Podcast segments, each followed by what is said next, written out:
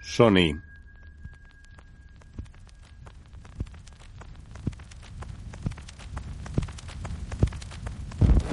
Columbia.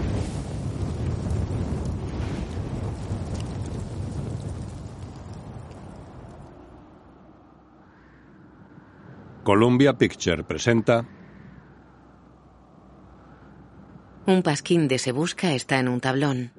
Este hombre vale 500 dólares. Otro lo arranca. Y este otro hombre los va a cobrar. Es Jay Cahill. Y se rige por la ley del cazarrecompensas. Nunca los traes vivos, ¿verdad, Jake? No si ellos son tres y yo uno. Jay dispara. Un bandido cae desde un tejado. ¿Qué miras? ¿Mata recompensas? A un horrendo forajido al que le van a partir la mandíbula. Los aficionados quieren llevárselos vivos. Mata a cuatro. A los aficionados los matan. Vivo o muerto, un hombre solo representa el símbolo del dólar para Jay Cahill en Bounty Low. Jueves a las ocho y media, solo en NBC. Jay mira a cámara con una silla de montar al hombro. Hola a todo el mundo. Les habla Allen Kincaid desde el rodaje del éxito producido por NBC y Screen Gems Bounty Low. Si ahora creen que están viendo doble, no ajusten su televisor porque, bueno, en parte es así. A mi derecha el protagonista de Bounty Low en el papel de Jake Cahill, Rick Dalton. Y a mi izquierda el doble de Rick, Cliff Booth. Bienvenidos y gracias por venir a charlar con nosotros. Es un placer, Alan. Bien, Rick, explícales a los espectadores qué hace exactamente un doble. Verás, los actores hacemos muchas cosas peligrosas. Pongamos que Jake cae de su caballo de un balazo. Bien. ¿Puedo caerme yo de un caballo? Sí, puedo. Y me he caído.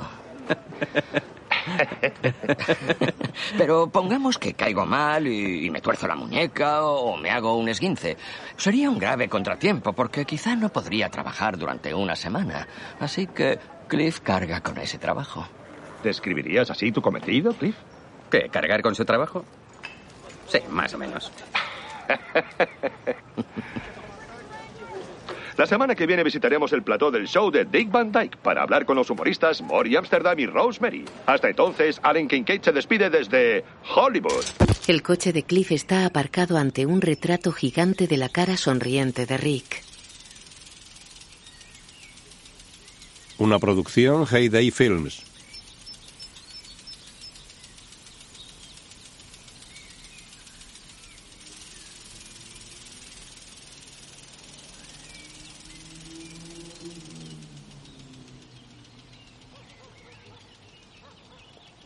Una película de Quentin Tarantino.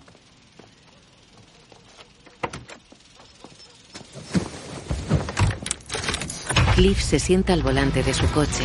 Rick se sienta de copiloto. El coche se aleja del retrato marcha atrás. Leonardo DiCaprio, Brad Pitt.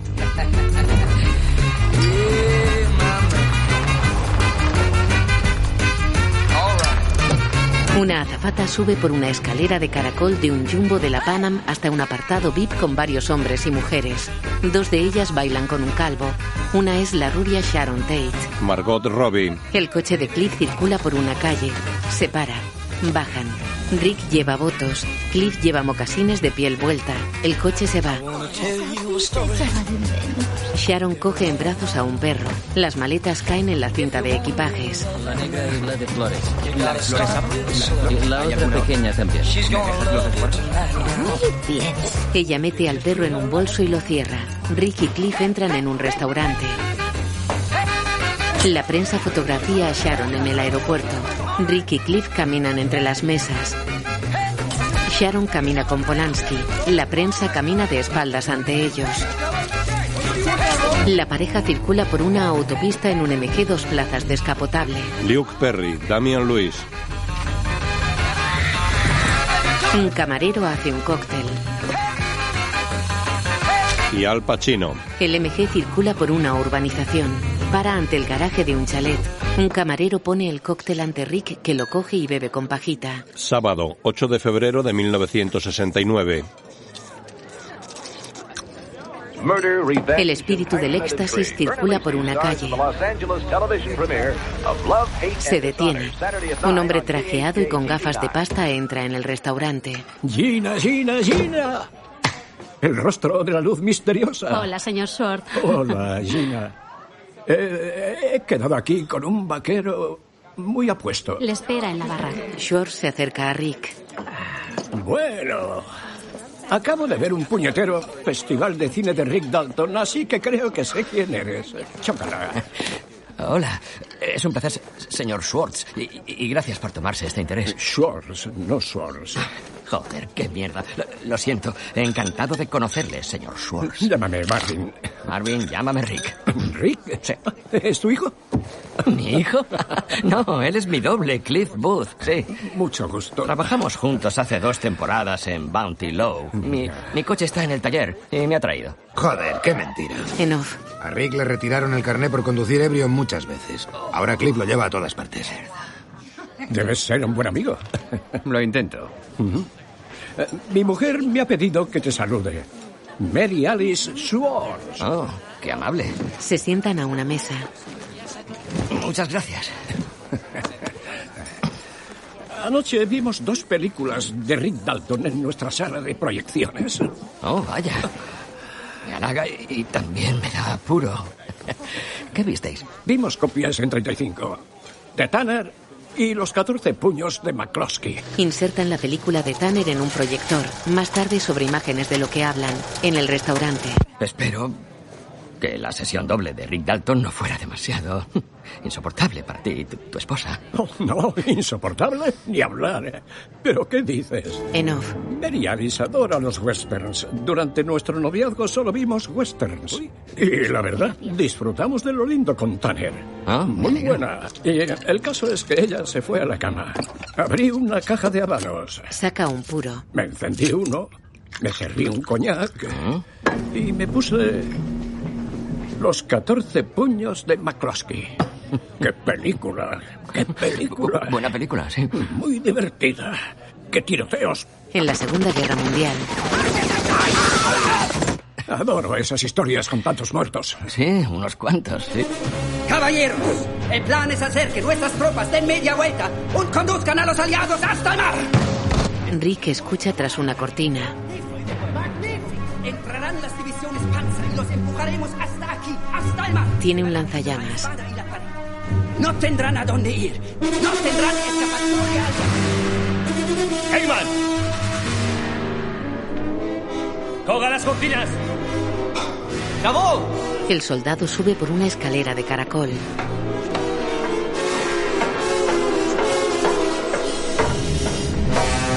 Rick se prepara con el lanzallamas tras la cortina. Lleva un parche en un ojo. Las cortinas se abren. Rick enciende el lanzallamas. ¡Alguien ha pedido chucrón frito! Abraza a los oficiales alemanes.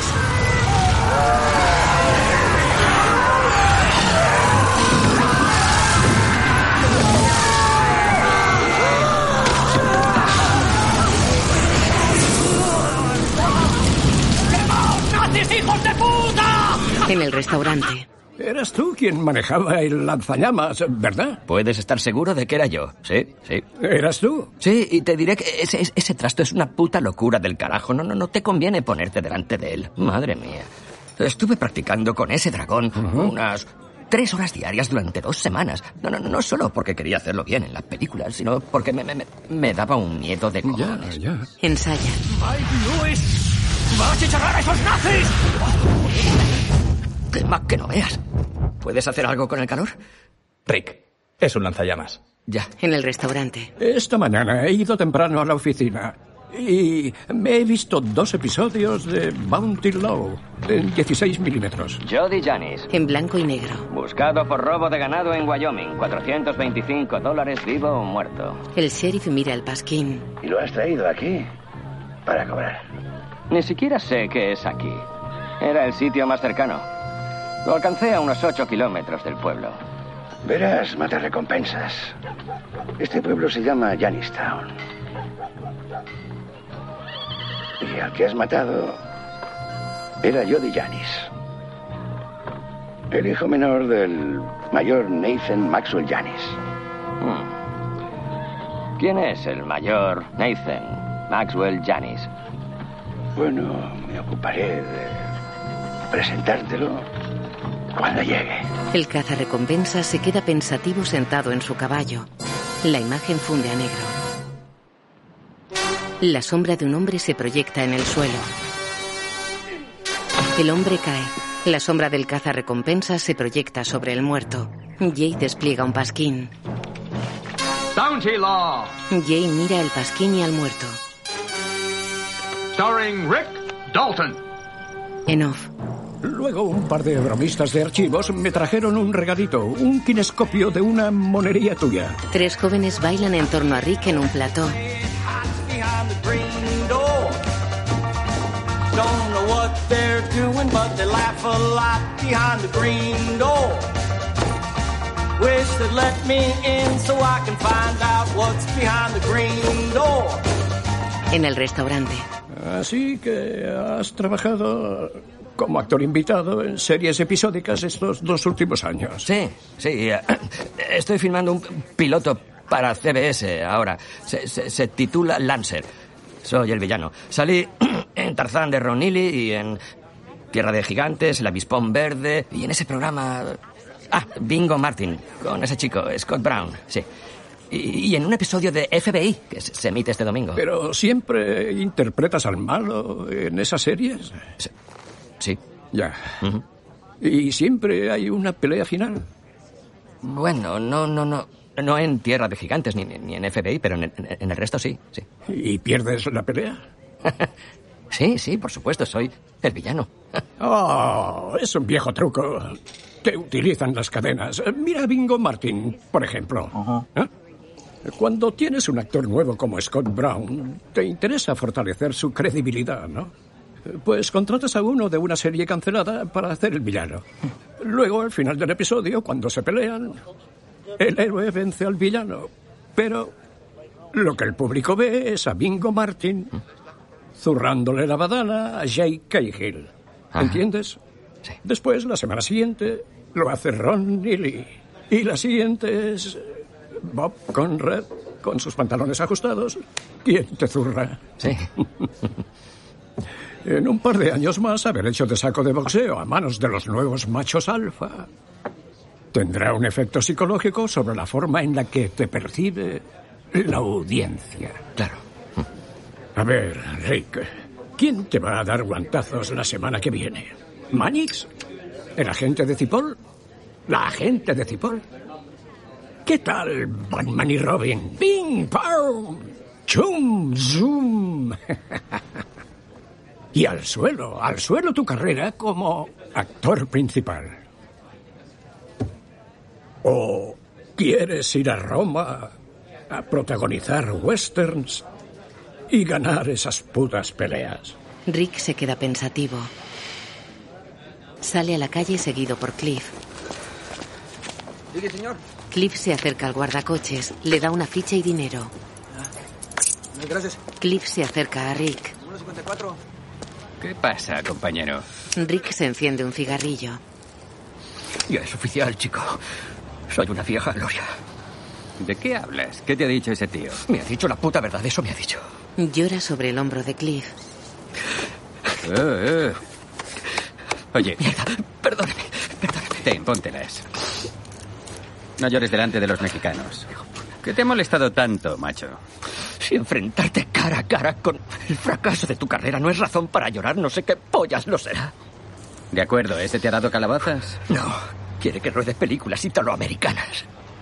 ¿Y cuál es el problema? Que son películas italoamericanas, ese es el puto problema. Venga. Me cago en sus muertos. Es posible ¿Qué más da que llore en público? Nadie se acuerda de quién cojones soy. Entran en el coche de Cliff. ¡Mierda! ¡Puta madre, joder! Eh, vámonos. Llévame a casa, Cliff. Circulan por el aparcamiento al aire libre. Según informes, más de mil comunistas han perdido la vida en un nuevo enfrentamiento en Vietnam del Sur. Salen a una calle. Malditos hippies, hijos de puta.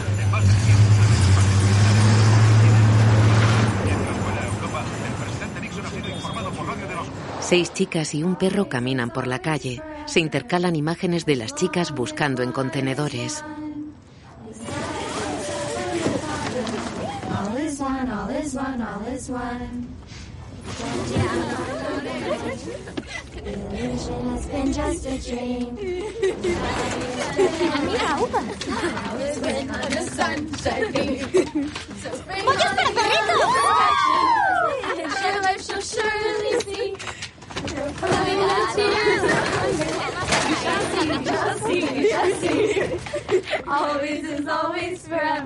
Caminan llevando comida en cestas de madera, en bolsas y en las manos.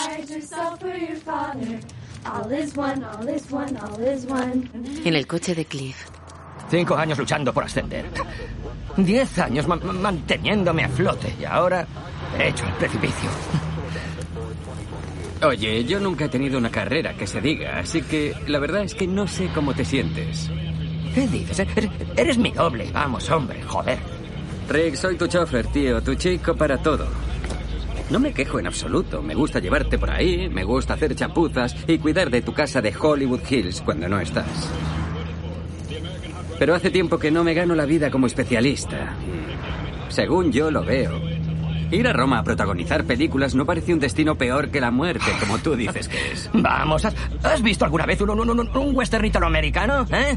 Son un espanto, una puñetera farsa. ¿Ya y cuántos has visto tú? ¿Uno? ¿Dos? Suficientes, ¿vale? A nadie le gustan los spaghetti westerns. Frenan ante la fila de las seis chicas que cruzan la calle. La última de la fila hace el gesto de la victoria mirando sonriente a Cliff. Él contesta formando otra V con los dedos.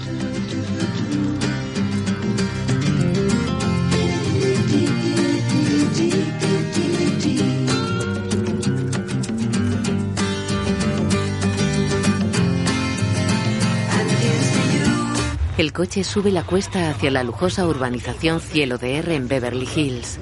Smothers, as master of ceremonies, will appear in concert with the neighbors of Watts Benefit April 28, There are fearful pictures on his skin. Se acercan a la pared donde está el póster con la cara de Rick.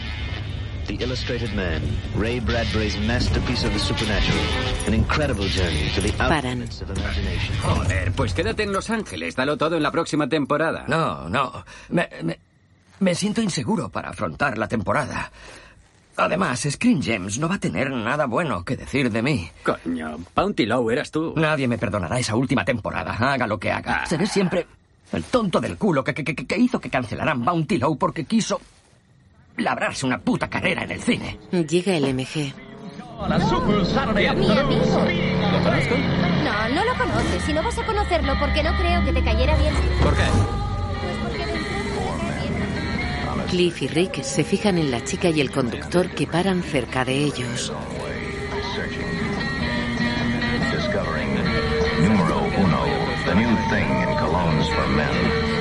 El MG se marcha.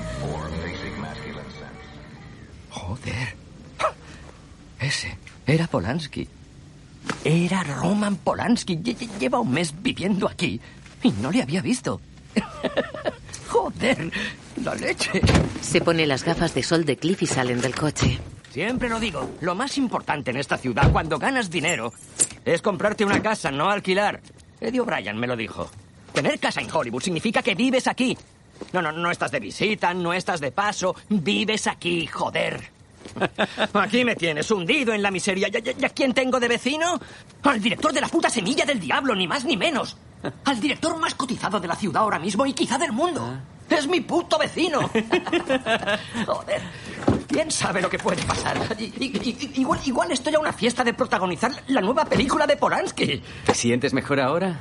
Ah, sí, sí. Lamento lo de antes. Devuélveme las gafas. Ven a por ellas, cabrito. Eh, vale, vale, corazón púrpura, tranquilo. ¿Vas a necesitarme para algo? No, no, no. Tengo un montón de texto que memorizar, joder. Entonces me iré a rastras a casa. Muy bien. Vendré a las siete y cuarto. Siete y cuarto. En la puerta. En la puerta. En el coche. Hasta mañana. Cliff se aleja de la puerta de la casa de Rick. Sube a su pequeño Volkswagen Carmangia descapotable azul.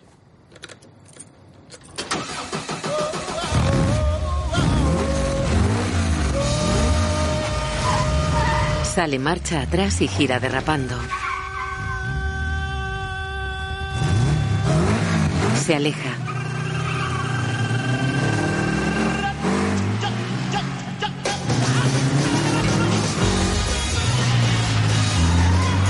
Circula por la urbanización derrapando en las curvas.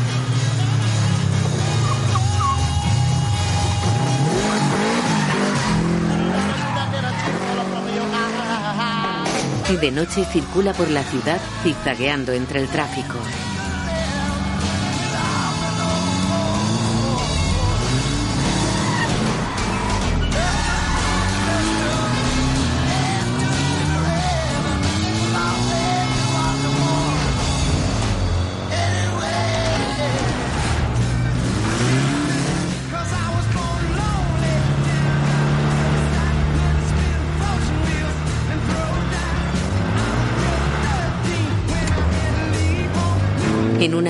Se desvía hacia Panorama City.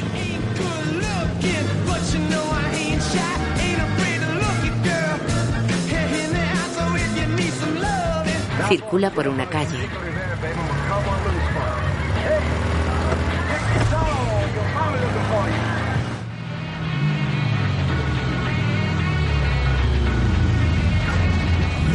Se desvía hacia un autocine.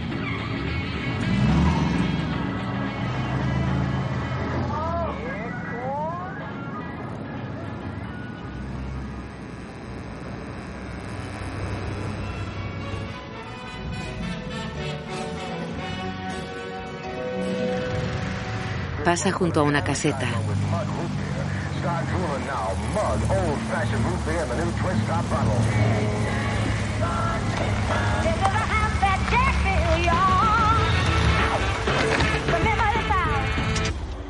Se detiene en un descampado y sale del coche.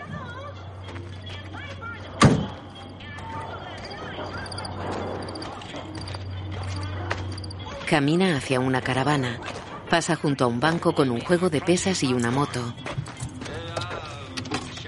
Dentro la tele está encendida. Ah, hola, guapa. Hola.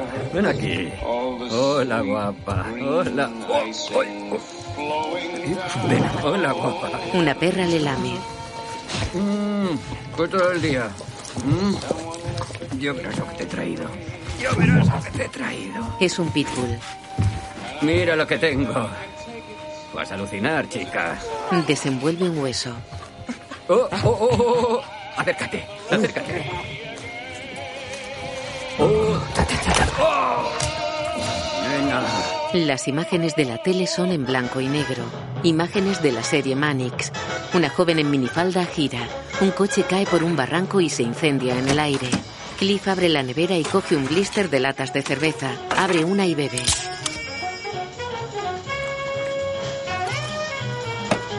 Abre un armario con latas de comida para perros. Coge una y elige otra. En la tele termina un episodio de Manix. El perro sube a una silla tras el chasquido de Cliff. Él abre una lata mientras cocina una sopa. Hay un revólver sobre la mesa. La tele proyecta tres en el ático. It's the wildest. Take three. Three in the attic. These three. Cliff vacía una lata en el plato del perro.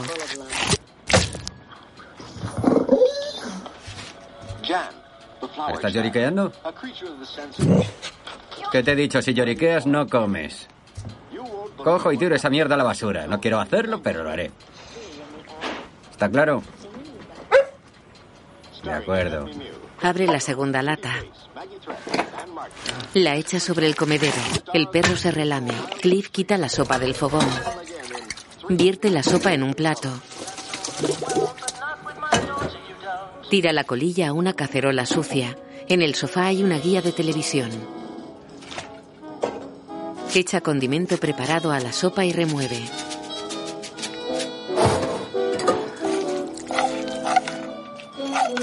Echa pienso sobre la comida del perro. Coge un tenedor con la boca y se sienta en el sofá con la lata de cerveza y el cazo con sopa. He,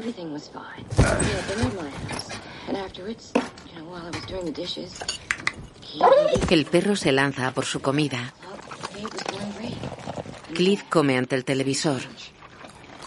You know how musicians are. They're temperamental cats. Who knows what got into? Sí. En su casa, Rick prepara una cinta en un magnetófono. Se hace un cóctel. Cinta de ensayo de Rick Dalton, grabando en 5, 4, 3, 2, 1. ¡Pepe! ¡Mueve el culo en la barra! ¡Tengo un invitado! Johnny dice frase, frase, frase. ¿Qué tal los frijoles? Los he comido peores. Johnny dice frase. Brindemos. Por mi esposa y todas mis novias. Porque nunca se conozcan. Señor Madrid, ¿quiere sentarse donde recibo a mis invitados? Será un placer. Monsieur Dakota. Tráete la botella. En un sillón flotador. Y Pepe se acerca. Está en la piscina. Eh, ¿dónde está la guindilla de tu hija con su violín? Está durmiendo. Pues espabilala, que baje con su arco y su violín y entretenga a mi invitado. Sí, señor, pero por favor no le haga daño esta vez, se lo suplico. No voy a hacerle nada. Solo quiero que toque el violín. Dile que le daré una moneda de oro de 5 dólares si toca con su corazón de guindilla. Bueno, Johnny, ¿qué más has oído de mí? Estás apretándole las tuercas a Lancer, pero Lancer tiene dinero. Tarde o temprano contratará a unos pistoleros y tomará represalias. Polanski y Sharon salen de su chalet y se montan en el MG.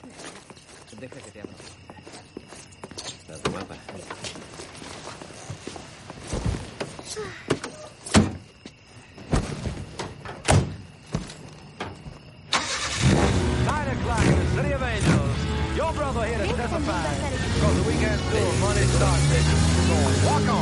La verja de su parcela se abre y el coche sale.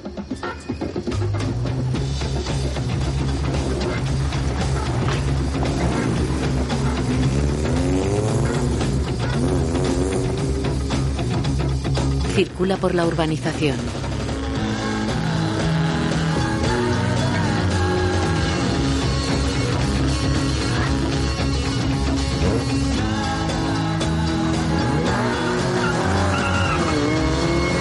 Ella sonríe.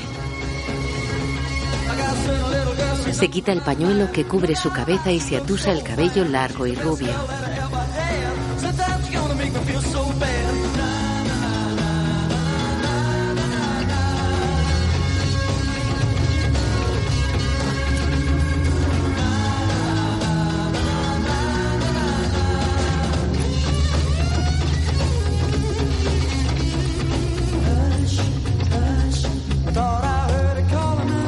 Circulan por la ciudad.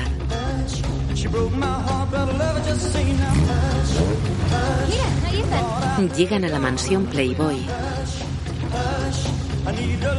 Fuera de la casa, Steve McQueen, Michelle Phillips y Jay Sebrin fuman porros. Los tres se acercan a Polanski. Bienvenido a la mansión Playboy, señor Polanski.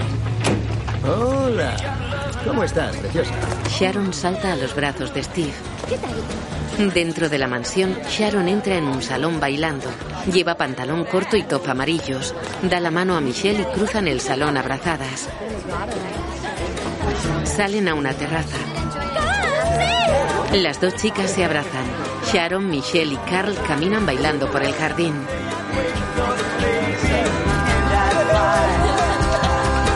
Somebody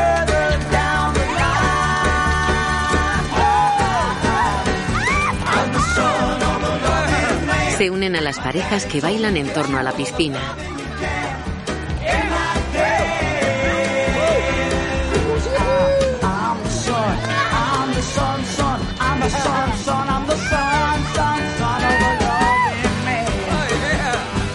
Algunas chicas están dentro del agua. Steve McQueen se sienta sobre una roca y se enciende un cigarrillo.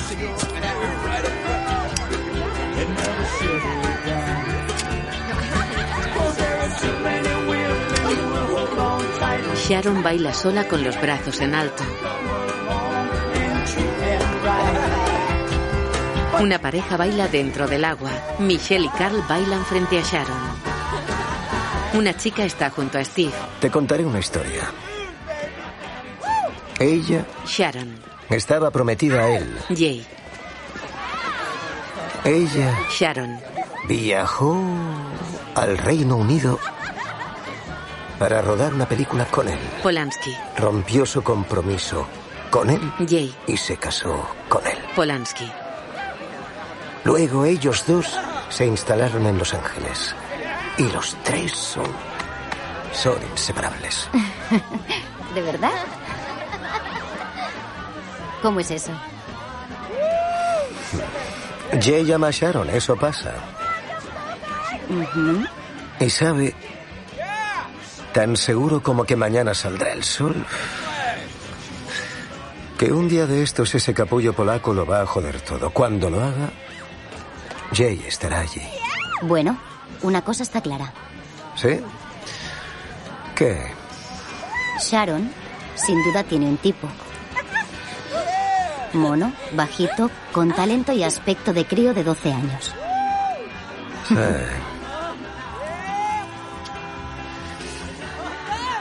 Yo nunca tuve opción. Cuatro conejitas Playboy bailan sincronizadas sobre una tarima.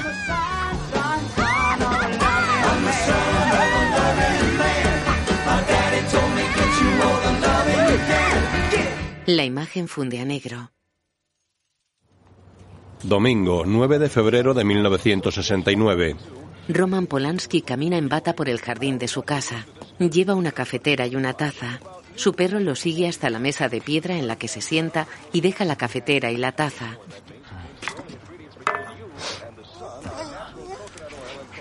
Ah, no jodas, doctor Saperstein. Lanza una pelota. El perro va a por ella. Sharon duerme desnuda boca abajo sobre la cama. La sábana le cubre desde los muslos hasta la cintura. Not enough to hurt, though. If you want the deepest, fastest Hawaiian tan on the beach, you better pick up on some Tanya tanning butter. Prices start at a low 85 cents at the store. A deeper, faster Hawaiian tan. That's what you get when you use Cliff conduce el Cadillac de Bill color crema. Rick va de copiloto. Llegan a los estudios.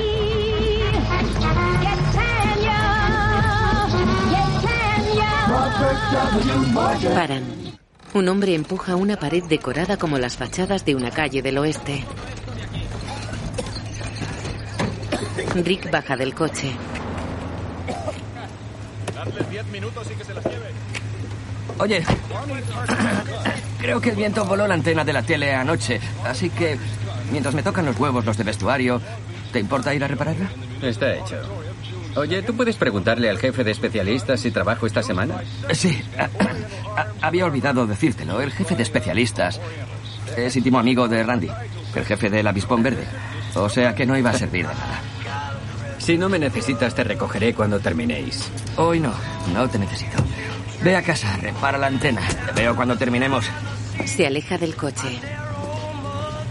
¡Eh! Rick se gira hacia el coche. Eres el puto Rick Dalton. No lo olvides. Rick dispara con el dedo. Cliff se va.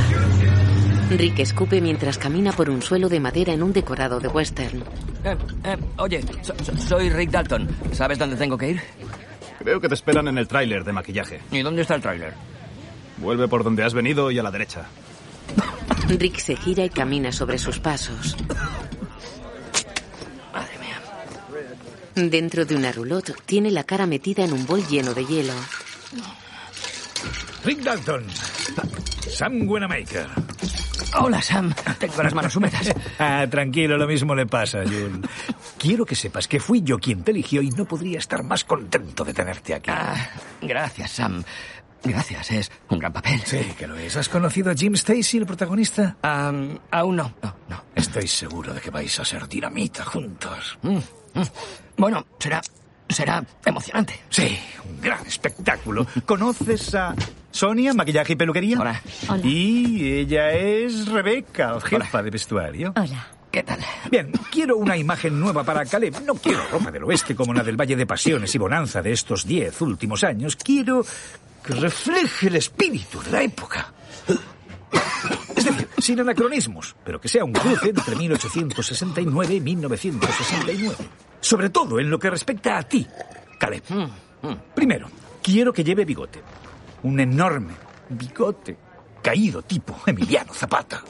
En cuanto a su chaqueta, quiero que lleve una chaqueta hippie, algo que si fuera hoy al London Fog quedara como el tío más enrollado del local. Bárbaro, tenemos una del general Custer, ¿Eh? con flecos en las mangas. La teñiré de marrón oscuro y podría pasearse con ella por Sunset Strip esta noche. Así me gusta. Rick, en cuanto al pelo, Oh, ¿Qué le pasa? Quiero un estilo diferente. ¿Qué? Algo más hippiesco. ¿Qué, qué- qué- qué- ¿Quieres que parezca un hippie? Quizá menos hippie, más... Ángel del infierno. Brum, brum, brum. Espera, oye, a los- eh, Sam, Sam, eh, si me tapas con todas esas, esas mierdas, eh, ¿cómo van a saber que soy yo? Ojalá no lo sepan. Yo no quiero que vean a J.K. Hill. Quiero que vean a Caleb. Te he contratado para una película. No para una serie de vaqueros. Vales mucho más. En una calle, un autobús se va. En la acera, Pussycat está sentada en el respaldo de un banco. Lleva short vaquero y camiseta de tirantes. Tiene melena morena hasta el pecho. Otra chica rubia está sentada en el banco, descalza con un pie sobre el asiento. Cliff para frente a ellas. Se mete un chicle en la boca y las mira. Pussycat le sonríe y le señala. Cliff saluda sonriente. Ella levanta el pulgar y pide autostop. Él niega señalando el sentido contrario. Pussycat hace un puchero y mima llorar. Se despiden con la mano. Él sigue su camino. Heavenly things happen. Heaven sent. Splash in it, laugh in it, live in it, love in it. You'll find heaven sent fragrance at Llega a la urbanización.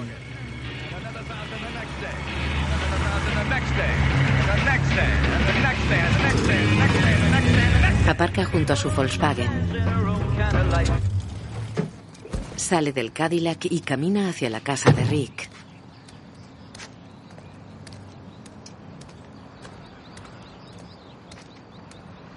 Desde la calle mira la antena caída en el tejado.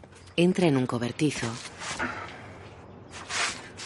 Coge un cinturón de herramientas, unas gafas y unos guantes de cuero.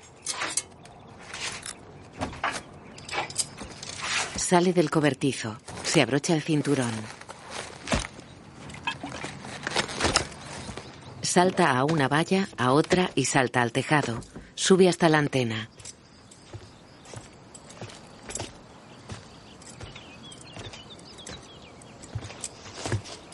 Mira la base partida de la antena. Se quita la camisa y la camiseta y las tira sobre las tejas.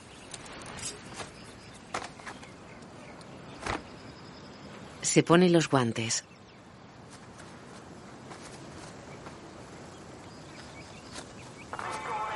Mira a la casa de su derecha. Dentro, Sharon pone el brazo de un giradiscos sobre un vinilo. Baila sin moverse del sitio frente al giradiscos. Baila hasta la cama y sigue bailando mientras guarda ropa en una maleta.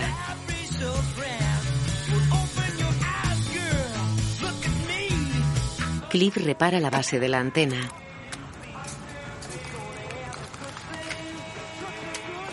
Saca un cigarrillo y se lo pone en los labios.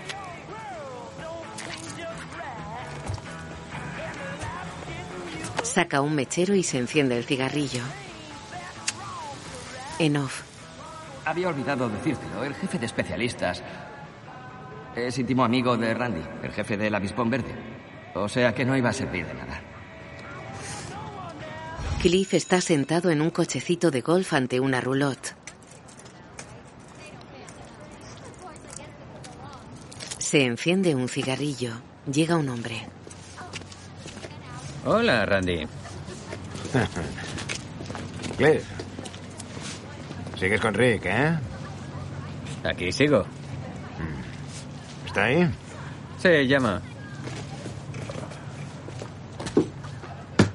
Dentro. Oye, oye, oye, tú, tú, tú, tú dale el vestuario, ¿vale? ¿Qué mal iba a hacer? Luego, si lo necesitas, tiras de él, ¿eh? Para eso tendría que hablar con la ayudante de vestuario. Y, tío, es una cabrona de la leche. No me... Por oye, favor. oye, Randy, te ruego que me eches una mano, tío. Si la, si la respuesta es no, la respuesta es no. No, no, con excusas. Mira.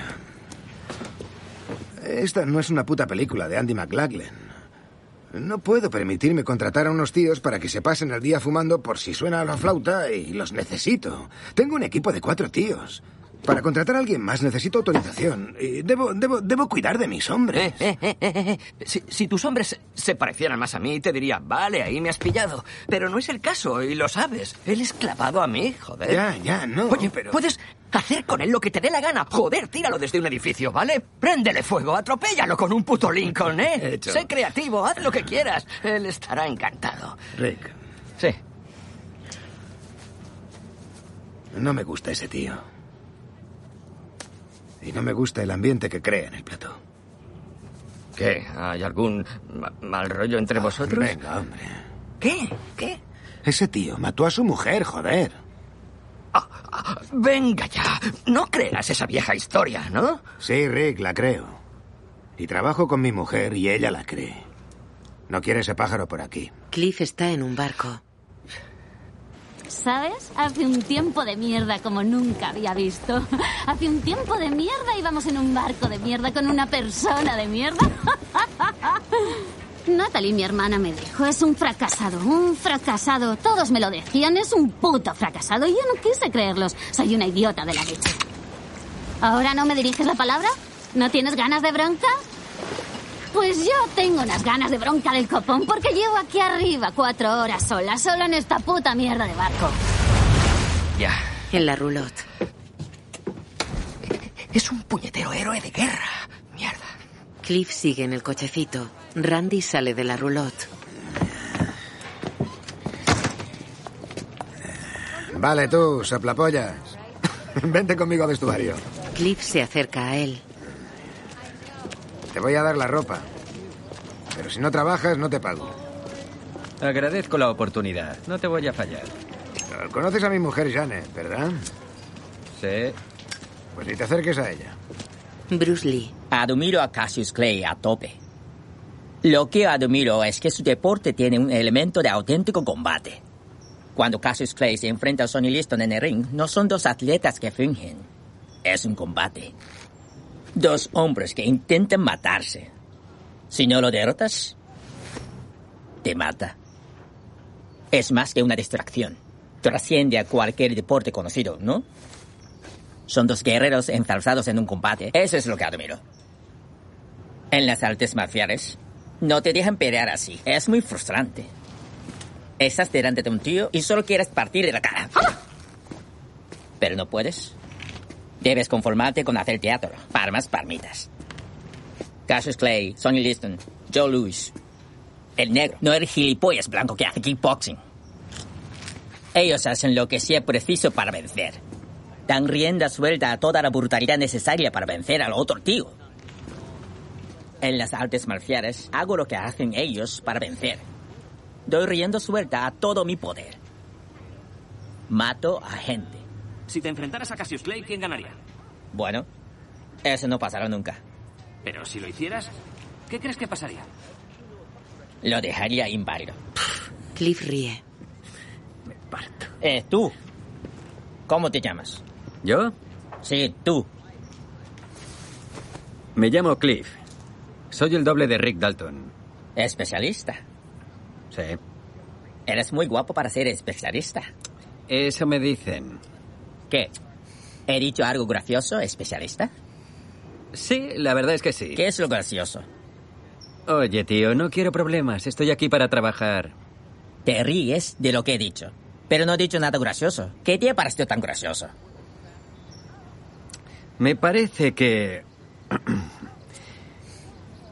Eres un hombrecillo muy bocazas que busca camorra. Y creo que debería darte vergüenza sugerir que podría ser algo más que un palomino en los calzoncillos de Cassius Clay.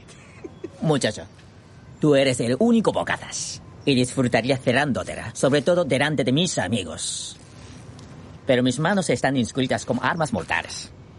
Significa que si nos peleáramos y te matara sin querer, iría a la cárcel. Si matas a alguien sin querer en una pelea, vas a la cárcel. Es homicidio involuntario.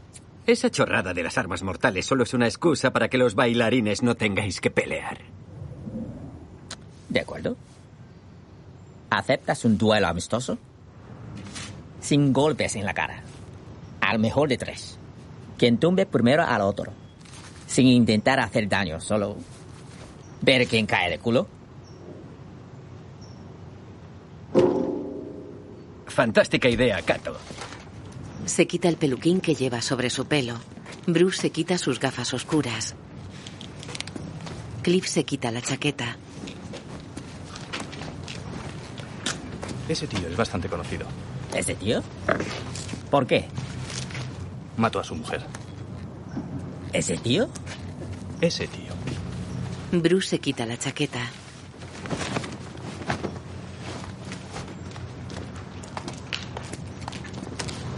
Se pone frente a Cliff y hace aspavientos con los brazos. Corre hacia Cliff, salta, le da una patada en el pecho y lo tira al suelo. No está mal, Cato. Se levanta. Prueba otra vez.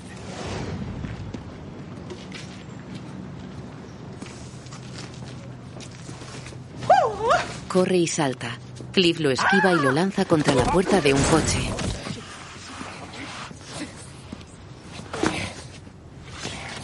Bruce se levanta.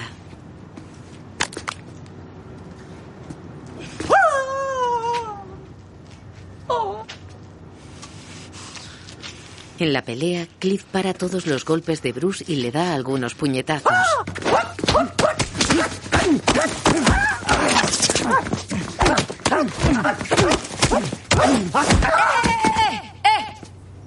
¿Pero qué coño está pasando aquí? Oye, gilipollas, ese es el protagonista de la serie. ¿Cómo se te ocurre? Tienes razón, Janet. Lo siento mucho. No me vengas con lo siento, pedazo de capullo. ¡Hola! ¿Pasa algo? Lo que pasa, Randy, es que tu amiguito, el pringao mata esposas ese, le estaba dando de hostias a Bruce. ¿Qué? Hola, Randy. Cliff, ¿pero de qué coño vas? Disculpad. Nadie le ha dado de hostias a Bruce. Ha sido un duelo amistoso, apenas me ha tocado. La bolladura de ese coche demuestra lo contrario. ¡Oh! ¡La madre que te parió! ¿Qué cojones le has hecho a mi coche? ¿Qué cojones le has hecho a su coche? He lanzado al mierdecilla este, pero no sabía que era su coche.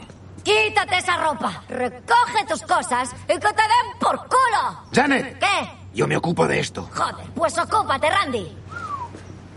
Cliff, quítate esa ropa, recoge tus cosas y lárgate del estudio.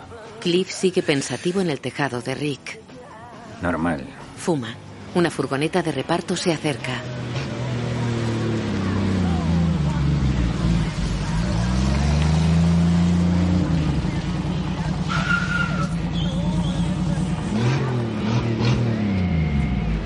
Para en la rotonda sin salida de la casa de Rick. Charles Manson se apea y camina hacia la casa de Polanski. Tiene melena morena, chupa de cuero marrón y vaqueros. Dentro de la casa, Sharon sigue en su cuarto. Jay come un sándwich en la cocina. Oh, ¿qué te pasa? ¿Te da miedo que le diga a Jim Morrison que has bailado con Paul Revere en The Raiders? ¿No son modernos para ti? Jay se fija en el conductor a través de una ventana.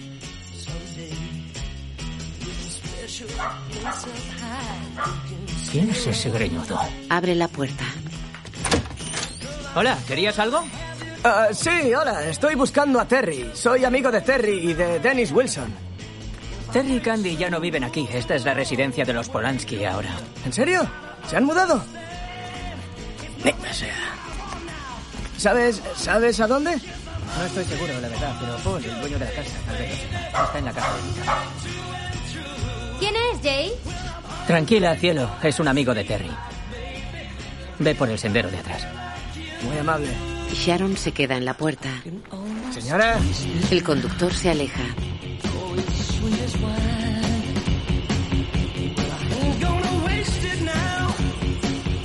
Jay entra en la casa y cierra la puerta. En los estudios, Oye, Rick, sé que hemos parado para comer, pero tienes que esperar al menos una hora antes de comer. Para que se seque el pegamento. Ah, no, no te preocupes, encanto. He traído una novela. Oye, oye, ¿dónde está la taberna del malo? Cruza el pueblo del oeste, luego a la derecha, a la izquierda y la verás de frente. Gracias, cariño.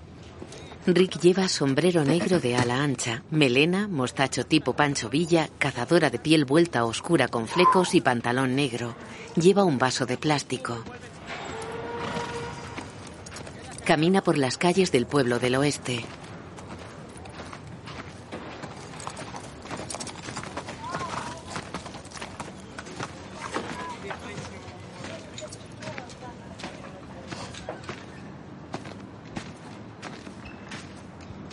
Pasa ante una niña que lee sentada en una silla y con los pies apoyados sobre un pequeño barril.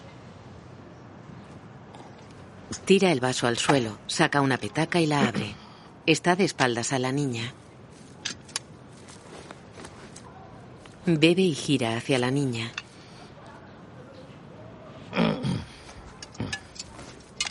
Se guarda la petaca en el bolsillo trasero del pantalón. Hola. Hola. Hola. ¿Te, te- te molesta que me siente a tu lado a leer mi libro? No lo sé. ¿Vas a molestarme? Intentaré no hacerlo. Siéntate.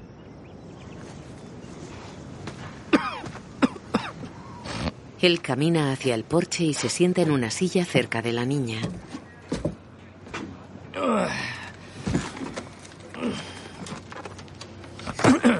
Saca un paquete de tabaco y un mechero.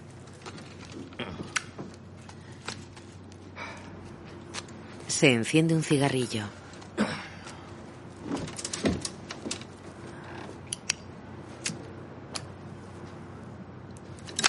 Se guarda el paquete y el mechero.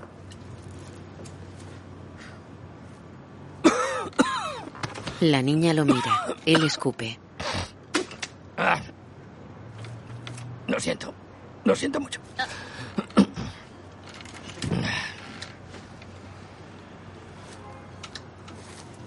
¿Tú no comes? Grabo después de comer. ¿Y? Si como antes de una escena me siento pesada. Creo que es tarea de un actor, y digo actor, no actriz, porque la palabra actriz es absurda. Es tarea del actor evitar obstáculos a su actuación. Es tarea suya intentar esforzarse por rendir al 100%. Naturalmente nunca lo conseguimos, pero la intención es lo que importa. ¿Quién eres? Puedes llamarme Marabella. Ma- Mar- Ma- ¿Marabela qué? Marabella Lancer. No, no, venga, venga. ¿Cómo te llamas de verdad? Cuando ruedo, prefiero que se dirijan a mí por el nombre de mi personaje. Me ayuda a introducirme en la escena. He probado de las dos maneras y lo hago un poquito mejor si no me salgo del personaje. Y si puedo hacerlo un poquito mejor, quiero hacerlo. Tú eres el malo, Caleb de Cotó. Él asiente. Creía que se pronunciaba Caleb Dakota. Estoy segura de que es de Cotó. De Cotó, de Cotó, de Cotó.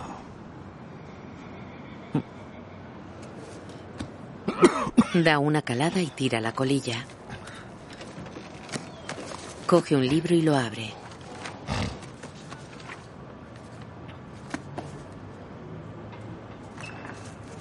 ¿Qué lees? Una biografía de Walt Disney. Es fascinante. Es un genio, ¿sabes? Un genio de los que nacen una vez cada 50 o 100 años. ¿Cu- ¿Cuántos años tienes? ¿12? Tengo ocho. ¿Tú qué lees? Una de vaqueros. ¿Eso qué quiere decir? ¿Es buena? Bastante. ¿De qué trata? Aún no la he terminado. No te digo que cuentes la historia entera. ¿De qué trata la historia? Pues trata sobre un tipo que doma caballos. Es la historia de su vida. El tipo se llama Max Thomas, pero todo el mundo lo llama Más Domas. Cuando Más Domas tenía veintitantos y, Era joven y bien parecido, podía domar cualquier caballo que le dijeran. En aquel entonces tenía mano. Ahora ya con treinta y muchos se ha caído y se ha lastimado la cadera. No, no, no está. No está impedido ni nada de eso, pero. Pero tiene problemas de columna. Nunca le dolió, pero ahora. Tiene unos dolores como nunca había tenido. Caramba, nos parece una buena novela. Sí, no está mal. ¿Por dónde vas? Por la mitad. ¿Qué le pasa a Más Thomas ahora? Pues. eh, ya no es el mejor. Nada más lejos, de hecho. Y está empezando a aceptar que es un poco más. inútil. Se lleva el puño a la boca y reprime el llanto. La niña lo mira sorprendida y frunce el ceño. Un poco más inútil. Cada día. Cierra los ojos y llora. La niña cierra su libro, se levanta y se acerca a Rick.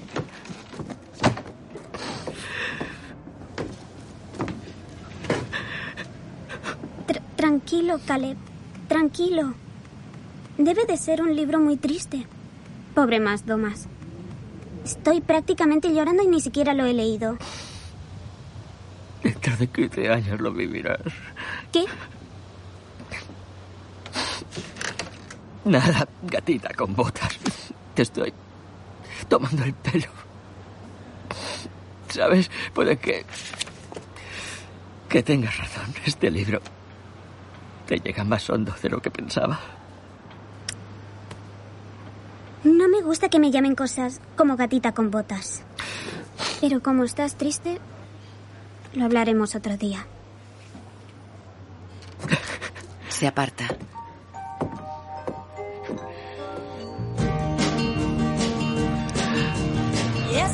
Sharon conduce un Porsche 911 negro por una carretera con varios carriles en ambos sentidos.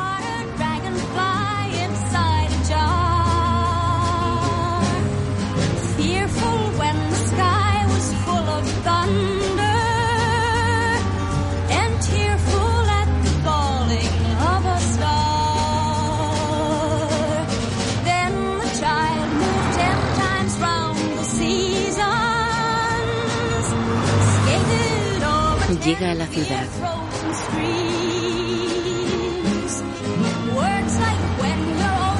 Para ante una chica que hace autostop. Solo voy hasta Westwood Village. Vale, a caballo regalado. Sube, gracias. La gente dice que And the seasons, they go round and round, and the painted ponies go up and down. We're captive on the carousel of time. Se detienen en un aparcamiento. Las dos mujeres salen del coche. Un aparcacoche se acerca.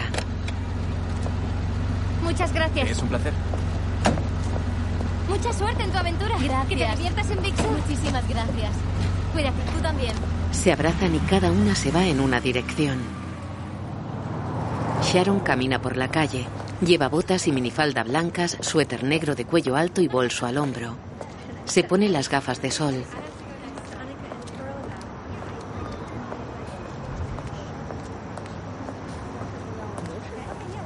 Se detiene y sonríe mirando al frente. Camina hacia el cine Bruin donde anuncian la película La mansión de los siete placeres, protagonizada por Dean Martin, Elke Sommers y Sharon Tate. Sharon mira el afiche de la película.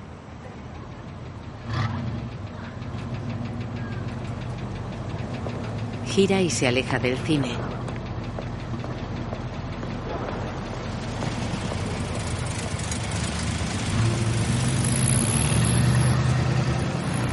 Entra en una librería. Ah, hola. Hola. ¿En qué puedo servirla, joven? Oh. Vengo a recoger una primera edición de Tess, la de los Darberville, que encargué. A nombre de Polanski. Ese libro es harina de otro costal. Lo sé, ¿no es Sí, maravilloso? madre mía. Acabo de leerlo. Sí. Voy a regalárselo a mi marido. En los estudios un hombre se acerca a Rick. ¿Rick Dalton? El mismo. Jim Stacy, el protagonista. Bienvenido a bordo. Nos alegra que tú seas nuestro villano en el piloto. No sé si lo sabes. Estuve a esto de participar en los 14 puños de McCluskey. No jodas. Sí. La verdad, he conseguido este papel por pura potra. Dos semanas antes de empezar el rodaje iba a hacerlo Fabian. Pero se rompió un hombro rodando el virginiano y así fue como llegó a mí. Ah. Oye, Rick, perdona una pregunta sobre algo que he oído. ¿Es cierto que casi te dan el papel de McQueen en La Gran Evasión? Rick ante nazis. Hills, ¿no es eso? Capitán Hills, en realidad. 17 tentativas de fuga. 18. A mí no me hicieron ninguna prueba, ni, ni llegué a conocer a John Sturges, así que no, no creo que fueran a darme el papel. Un excavador, un ingeniero. Aviador. Y seguramente lo que en el ejército americano llaman un as de la aviación. Pero, según cuentan, durante un breve espacio de tiempo, McQueen pensó rechazar el papel. Durante ese tiempo, por lo visto, estuve en una lista de cuatro. ¿Tiene otros planes? No he visto Berlín aún ni desde tierra ni desde el aire y pienso verlo de ambos modos antes de que acabe la guerra. ¿Y los otros? Pues fueron tres George. ¿Qué tres George? Pepper, Maharis y Chakiris. Oh, macho. Sí. Eso tuvo que doler. Sí, pero no me lo dieron. Se lo dieron a McQueen. Y no tuve ninguna posibilidad. Diez días en aislamiento, Hills. Capitán. 20 días. Muy bien. Oh, ¿Estará todavía aquí cuando yo salga? Navega. Rick se aleja del oficial alemán. Sharon cruza una calle. Lleva el libro en la mano. Camina por la acera del cine.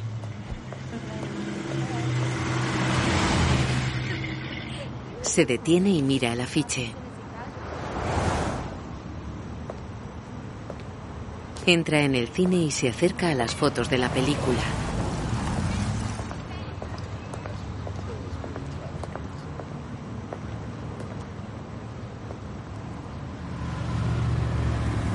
Está en una con Dean Martin.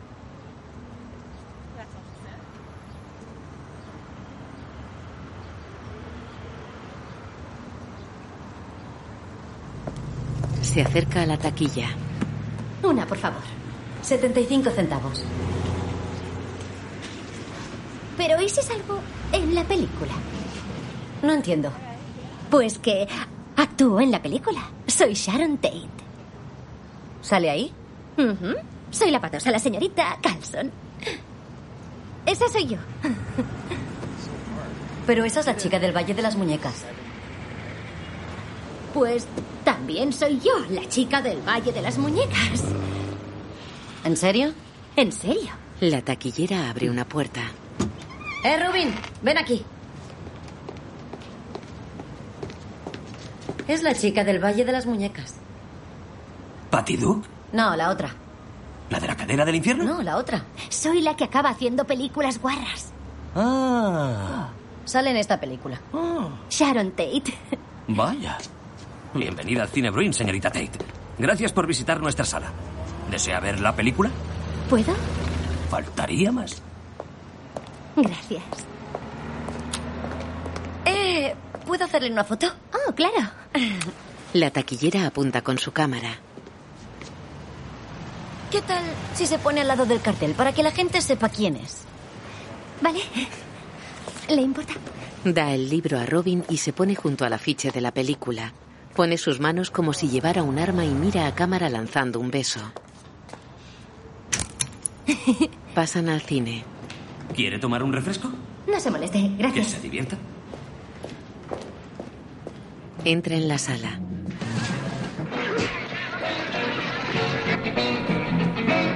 La película es en color. Sharon camina moviéndose al ritmo de la música.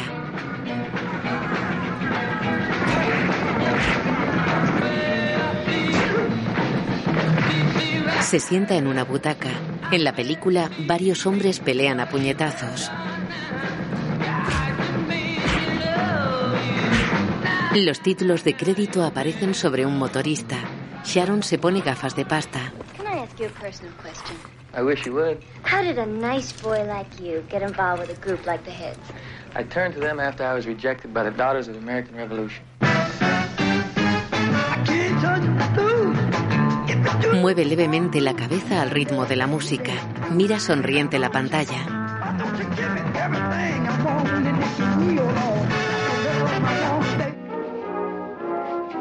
En la película, Dean Martin está ante la recepción de un hotel. Una mujer se acerca a él. Es un hotel muy agradable. Señor Hale. ¿Sí? Ella se cae y levanta las piernas mostrando las bragas. Oh, eh, soy Frilla. Bienvenido a Dinamarca, señor Helm. Mm, Son para usted mapas, lugares de interés. mm. Y esto también es para usted. Oh, ¿de qué año era? Del 49. Ah, muy buen año. Mm, Estoy aquí para ayudarle en lo que pueda. Es usted muy amable. ¿Desea que haga algo por usted? Sí, señorita, un par de cosas. Diga, señor. ¿Podría levantarse de encima de mi cámara, por favor? Ay, perdón. Ah, no se preocupe, no importa. Siento mucho lo que... Le da la botella. Bienvenido a Dinamarca. Se aleja. El recepcionista y Dean Martin la miran.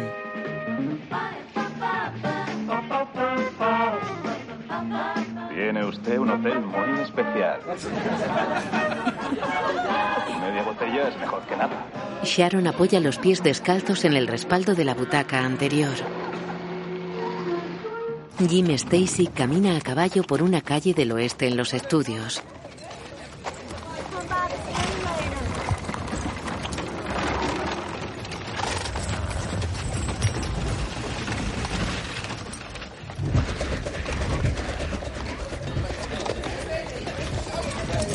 En una calle, un hombre está de pie con la mano cerca de la culata de su revólver. Jim se detiene y baja del caballo. El hombre libera el seguro de la cartuchera.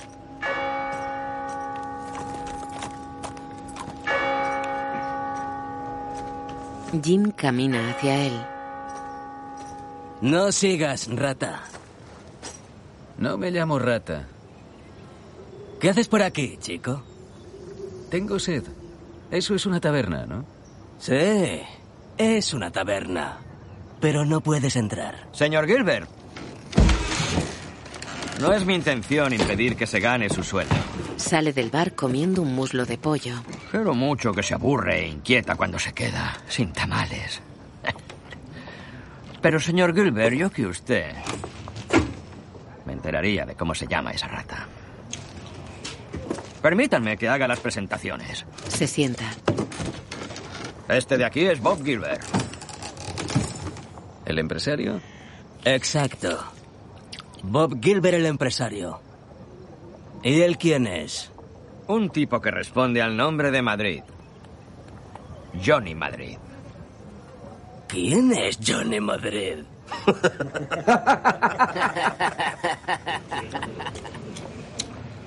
No es de por aquí. No, en serio. ¿Quién es? Rick se levanta y se acerca a Gilbert. Vas a descubrirlo ya. Empresario. Tira el muslo y entra en el bar. Gilbert está a la entrada del bar. Johnny está en medio de la calle. Johnny quita el seguro de su cartuchera. Ambos ponen sus manos cerca de sus armas. Cuando tú quieras, Gilbert. Se aguantan la mirada. Johnny está de costado.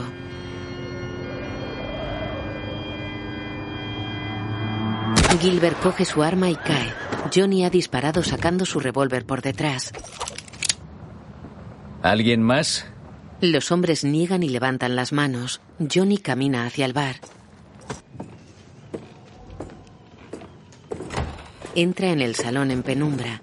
Tres hombres están sentados a una mesa a la izquierda de la puerta. Johnny los mira. Otros dos están apoyados en la barra y otros dos sentados en la mesa de la derecha. Johnny Madrid. Rick se enciende un cigarrillo en lo alto de una galería. ¿Cuánto tiempo hacía? Desde aquella vez en Juárez, puede que tres años. Entra a beber algo. Bien. En ese caso,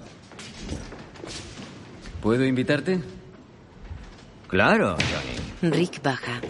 ¿Qué tal un poco de mezcal? Como cuando estuvimos en Juárez. Aquel día murió mucha gente. Sí, cierto. Pero nosotros nos divertimos. ¿Verdad? Sí, ya lo creo. Después de ti, Decoto. ¡Pepe! Mueve el culo detrás de la barra. Tengo un invitado. Caminan hacia la barra. El camarero se acerca a ellos.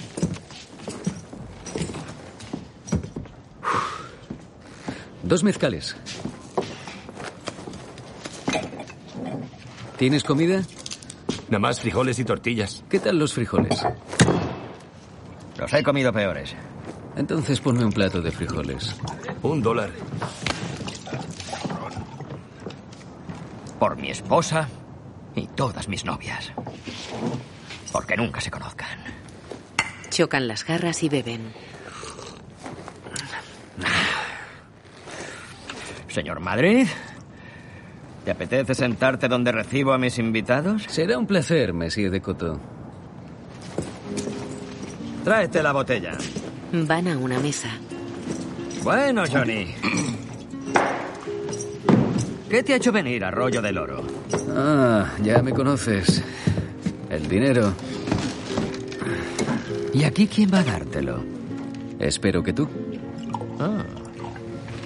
¿Qué has oído acerca de mí? Lo del rancho de los Lancer y lo del ganado que te has apropiado. Muchas tierras, vacas, dinero y sin ley, por así decirlo. Solo hay un viejo y algunos braceros para echarte. El camarero trae dos platos. Oye, ¿y la guindilla de tu hija con su violín? Duerme. Pues espabilala, que baje con su violín a entretener a mi invitado. Sí, señor. Pero por favor no le haga daño esta vez, ¿eh? No voy a hacerle nada. Solo quiero que toque el violín. Johnny come. Texto. Ve, ve, ve, ve y dile qué. Y dile que le daré una moneda de oro de 5 dólares si Vale, toca vale. el Ve y dile que le daré una, una moneda de oro de euro. 5 dólares y toca con todo su corazón de guindilla, ¿verdad? Eso es. Sí. Bebe. No voy a hacerle nada. Solo quiero que toque el violín. Ve y dile que le daré una moneda de oro de 5 dólares y toca con todo su corazón de guindilla. ¡Corre! El camarero se marcha. Bueno, Johnny. ¿Qué más has oído de mí? ¿Mm? Que le aprietas las tuercas a Lancer. Pero Lancer tiene dinero. Tarde o temprano contratará a unos pistoleros y tomará represalias. Rick se acerca a Johnny y apoya el codo en la mesa. Se queda mirándole. Texto, texto, texto, texto. Puede que ya lo haya hecho. Pues de qué. ¡Cago en la puta! ¡Lo estoy jodiendo, Sam! ¡Si lo estoy jodiendo todo! ¡Joder! ¿Podemos volver atrás, por favor? ¿Podemos cortar? No, en serio, dilo. No, de verdad, Sam, por favor. Puede ¡Me cago que ya en lo haya todo! hecho, puede que ya lo haya hecho. Uf, ¡Está bien, joder! Vale, vale, vale.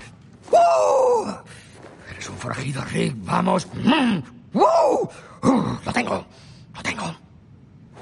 Vuelve atrás un poco. Tienes razón, volvamos a primera. Vale, aprovecha todo eso. Aprovecharlo. chico. Aprovechalo. Aprovecharlo. Dalo todo. No hay que aprovecharlo. Y. Acción. Que le aprietas las tuercas a Lancer. Pero Lancer tiene dinero. Tarde o temprano contratará a unos pistoleros y tomará represalias. Puede que ya lo haya hecho. Puede. Descorcha la botella. Y puede que no me guste Lancer. Puede que no me gusten sus botas. Puede que no me guste cómo usa sus botas para pisotear a la gente. Rick entra en su caravana. ¡Coño ha pasado! ¡La puta! ¡Joder! ¡Mierda! ¡Tu puta madre! Rick, te lo juro por Dios. Te has olvidado del puto texto. Has hecho el ridículo delante de toda esa gente. Bebiste toda la noche. Bebiste otra vez. Te bebiste ocho. puñeteros whisky sours. Eres un cabronazo. Un desgraciado borracho de mierda. Eres incapaz de memorizar el puto texto. Estuviste ensayando y parecía que no habías ensayado una mierda. Como si fueras un puto orangután. ¡Joder! ¡Ocho whisky sours! No podías quedarte en tres o cuatro. ¡Te bebiste ocho! ¿Por qué? Eres un alcohólico. Bebes demasiado, ¿eh? Todas las putas noches, todas las noches. Se acabó, se acabó, joder. Se acabó, joder. Deja de beber ahora mismo. ¿Vale? Prométetelo a ti mismo. Deja de beber. Bebe de su petaca. La tira fuera de la caravana. ¡Joder! Demuéstraselo a esa puta niña. Demuéstraselo a Jim Stacy. Demuéstrale a todo el puto equipo quién es el puto Rick Dalton. ¿Me oyes? Te lo advierto. Como no digas bien tus frases. Te vuelo los putos sesos esta noche, joder. ¿Te enteras? Acabarán tus sesos esparcidos por toda la piscina. Va en serio, hijo puta. Contrólate de una puta vez. Sharon sigue sentada en el cine.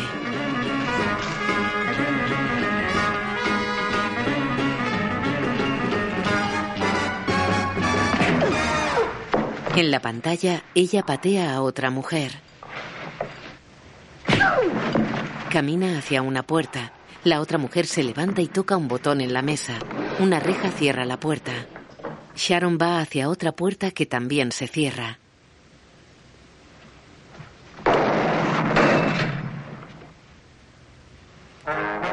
Ambas mujeres se enfrentan.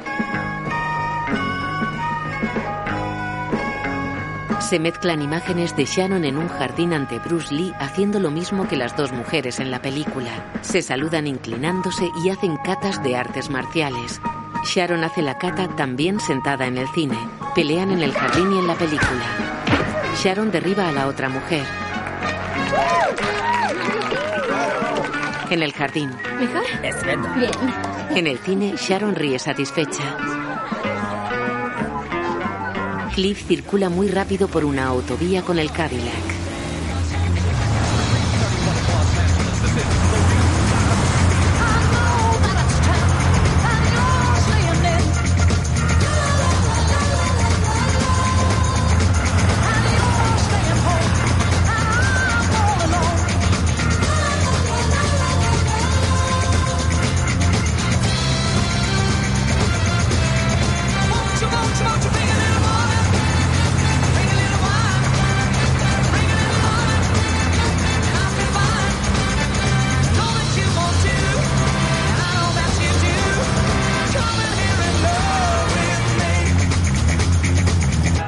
Circula despacio por la ciudad.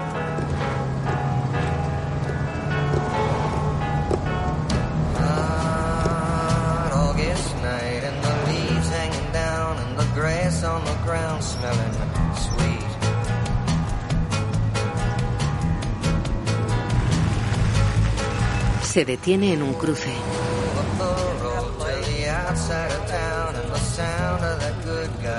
Sonríe mirando al frente. Pussycat hace autostop frente a él. Ella gesticula haciendo poses con el dedo pulgar extendido. Cliff le pide por señas que espere. Ella bailotea en la acera. Se para. Un coche patrulla pasa.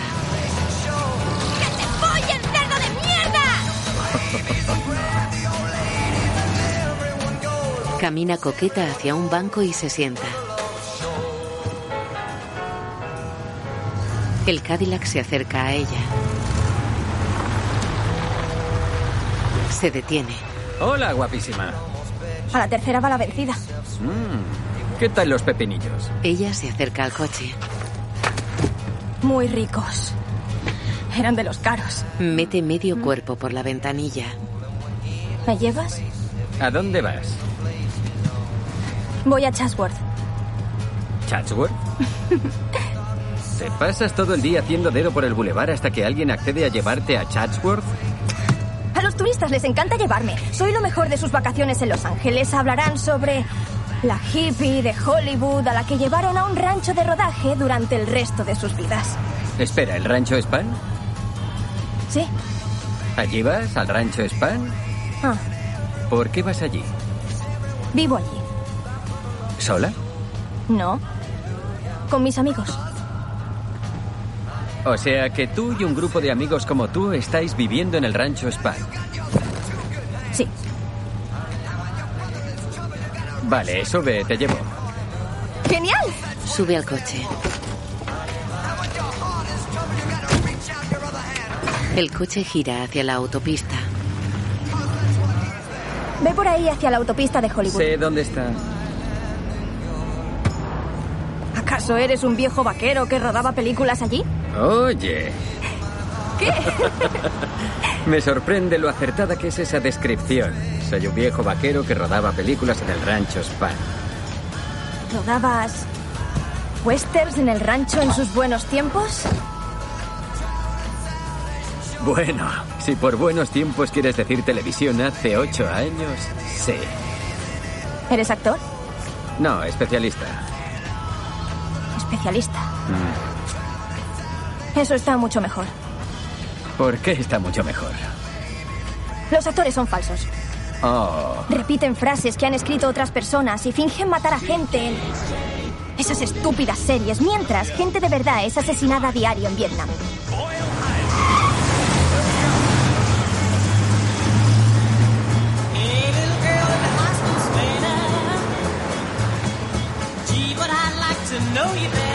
Se incorpora a la autopista de cuatro carriles por cada sentido.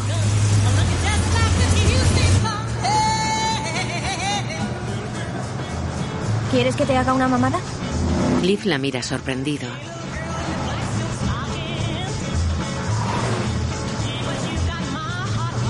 ¿qué edad tienes? ¿Qué? ¿Cuántos años tienes? Joder. Nadie me preguntaba eso hace tiempo. ¿Y qué contestas? Vale.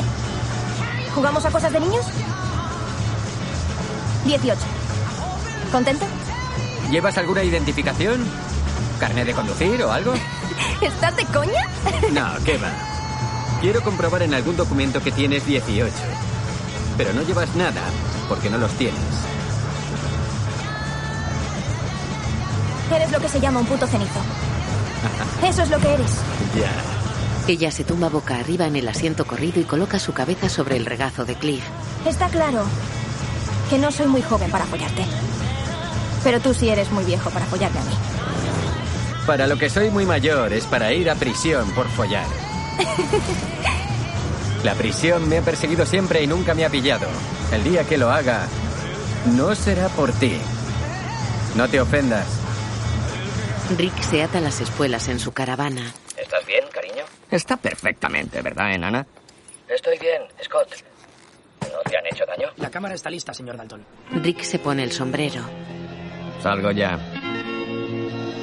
De la guerra.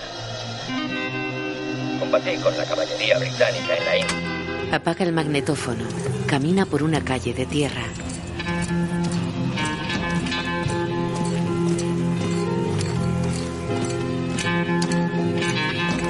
Se enciende un cigarrillo sin detenerse.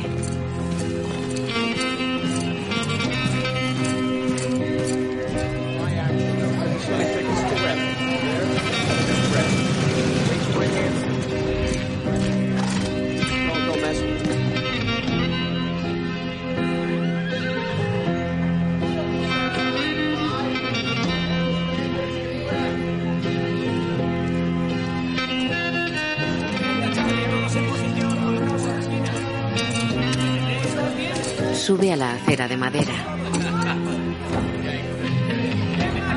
Una mujer con tacones baja de la acera. Varios jinetes se acercan galopando por la calle.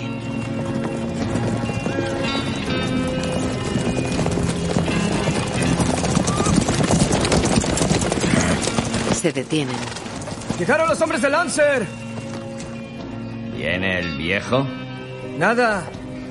Pero el hijo sí. Marabella está sentada sobre Rick. Ah. El de Boston. No lo sé. ¿Eres de Boston? Sí. ¡Es el de Boston! Que se queden los demás fuera. Y entre el hermano. ¿Ya lo has oído, Boston? Boston desmonta. Camina con un bastón.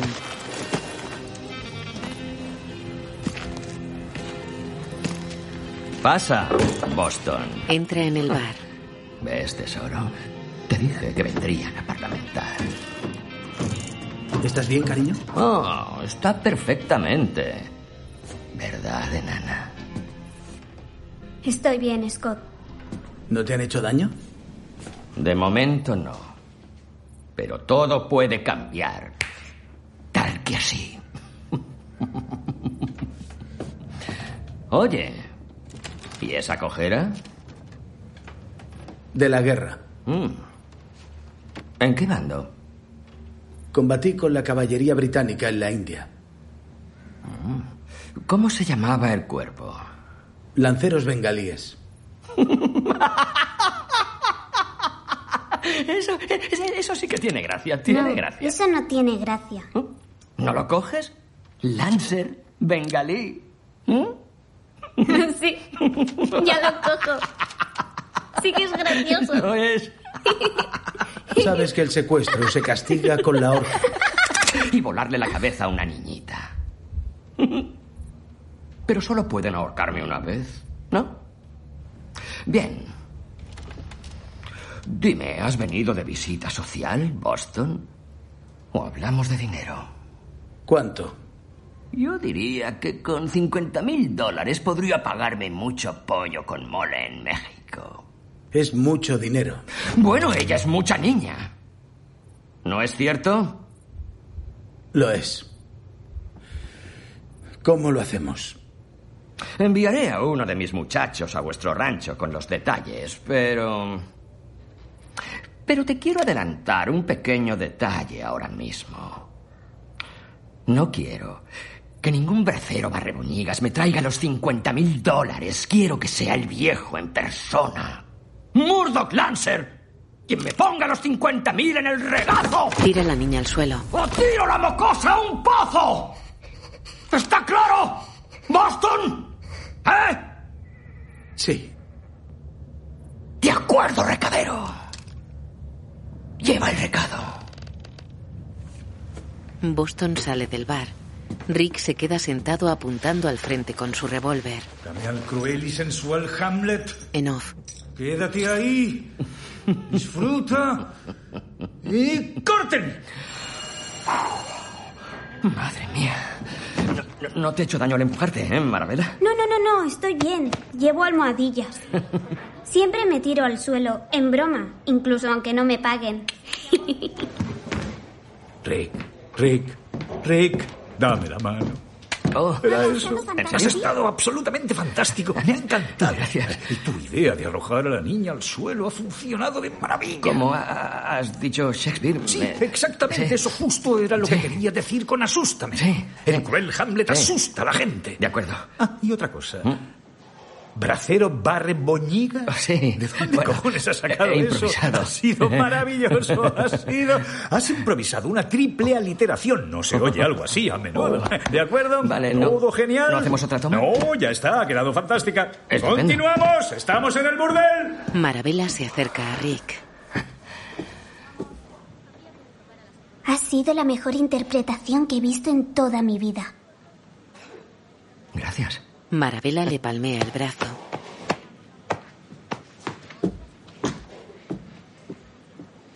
Rick respira emocionado y satisfecho.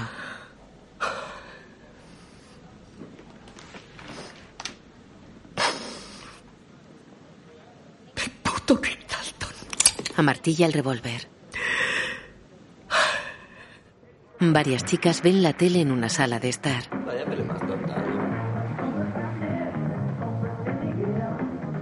Es un coche. Un coche desconocido. Snake, sal a ver quién es. La rubia Snake se levanta y cruza la sala. Se acerca a la puerta. El Cadillac de Rick entra en el rancho y se detiene. ¿Quién es? No lo sé. Es un cup de vil amarillo. No lo pierdas de vista. Cliff mira al frente. Hay casas de madera en el lado izquierdo de la calle y una roulotte y un barracón a la derecha. Baja del coche.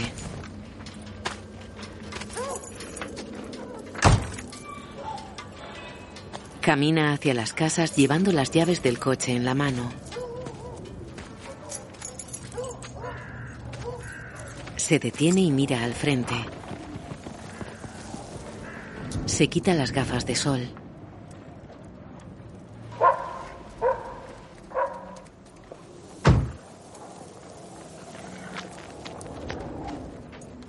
Pussycat camina hacia las casas. Se detiene y gira hacia Cliff. ¿Vamos? Él camina hacia ella. Se dan la mano y caminan hacia las casas.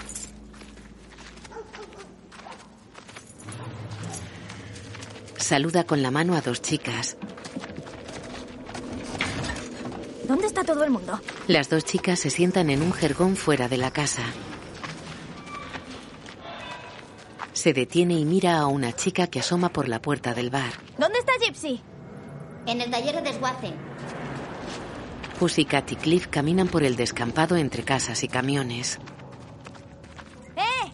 ¡Hola! ¡Gypsy! ¡Ven a conocer a mi nuevo amigo! En la sala, El conejito ha traído a un tío mayor con una camisa hawaiana. ¿Y ya se marcha? No, parece que lo ha traído para presentarlo a la gente. Quédate en la puerta. Avisa si viene para acá. en el descampado. Bienvenido a la comunidad. Gracias por recibirme. A ti por traernos a nuestro cariñoso conejito. No hay de qué. Amamos al conejito. sí, lo entiendo. Oye, ¿dónde están todos? ¿Y los niños? Se han marchado a Santa Bárbara. ¿En serio? ¿Charlie no está? ¿Se han ido todos? Bueno, no todos, todos, pero casi todos. Una mujer embarazada cruza el descampado. Joder. Quería que Cliff conociera a Charlie. Le vas a gustar a Charlie. Ángel, Otra espera. vez será. Sí, tienes que volver. ¿Sí? Sí, claro. ¿Cómo lo ves en comparación a sus días de gloria? Las cosas han cambiado. Una mujer monta a caballo. ¿Lo has hecho bien, Connie? Montaba todos los días en Tennessee. No me digas. ¿Todos los días? Bueno, cada semana. Vale. ¿Verdad que simpática? La chica monta a caballo. Bien. Me llamo Lulu. Él es Tex. Daremos un fabuloso paseo a caballo por los bellísimos cañones de Santa Susana. De acuerdo. Kurt, creo que eres un jinete experimentado. Sí. ¿Sí? ¿Tú también, Connie? Lo soy, sí. Tex, ven. Como ambos sois jinetes experimentados, podremos intentar pasarlo bien. ¿Listos para divertir? Oye, Sí, sí. el conejito ha traído a un hombre. Y Gypsy quiere que le eches un vistazo. Sí, ahora voy. Tex cabalga hacia el descampado.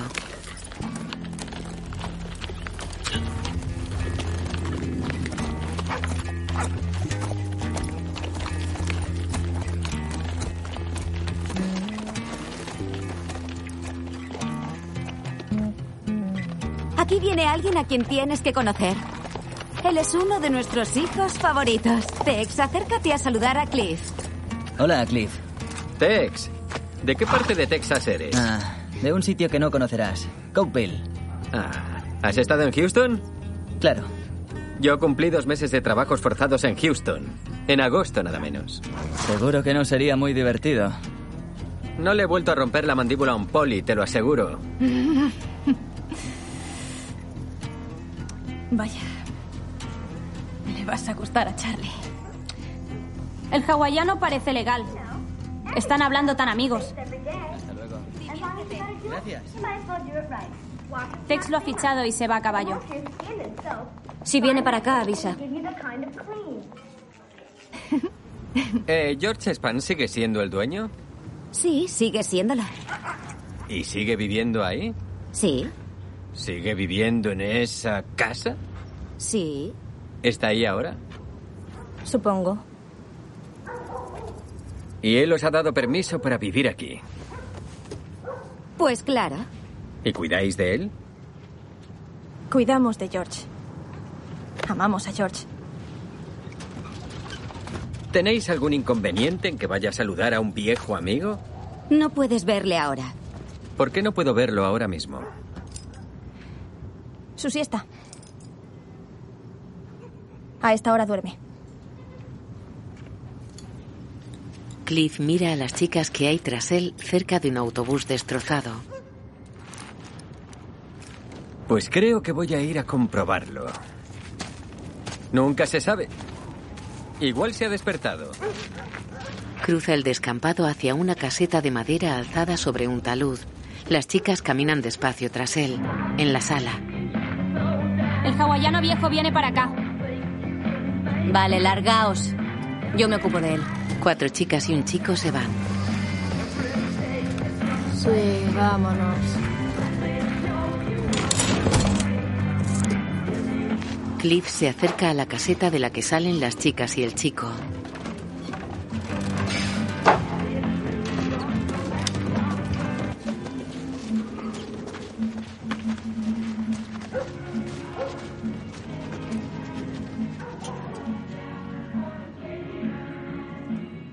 Cliff camina hacia la escalera que sube hasta la casa.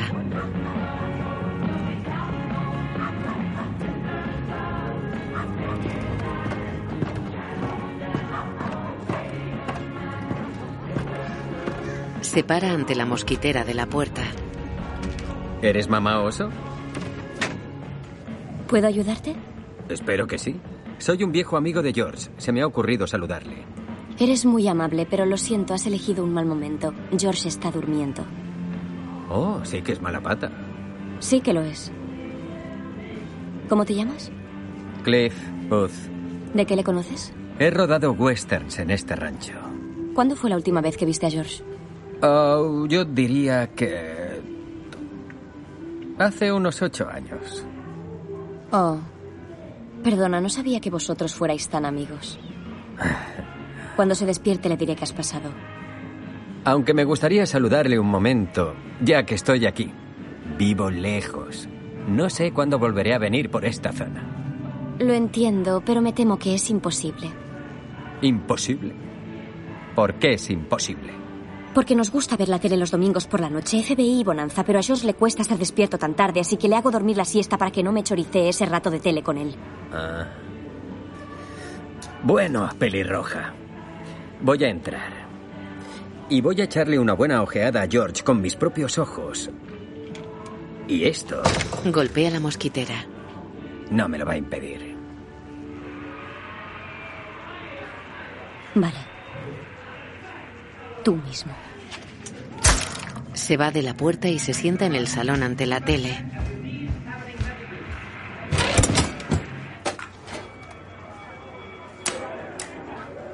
You never know. The next boy you meet may be the one. Cliff agarra la mosquitera. Mira hacia el descampado. Varias chicas y chicos lo miran. Todos están serios y de pie mirando hacia la caseta.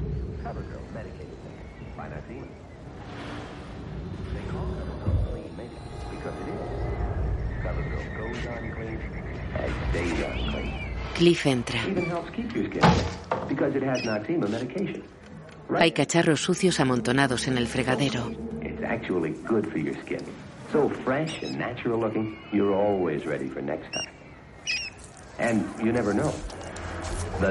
Una rata está atrapada en un cepo.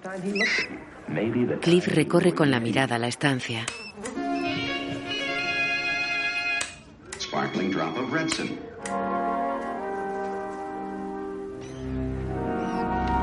Camina hacia la chica sentada en la sala ante el televisor. ¿Está allá atrás? La puerta al fondo del pasillo. Tendrás que menearlo, le he echado un polvo de la hostia esta mañana.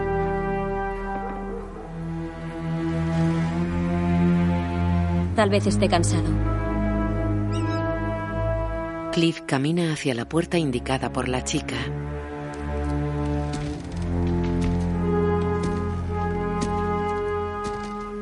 Hace ocho años. George está ciego. A lo mejor tienes que decirle quién eres. Cliff se adentra por un pasillo en penumbra.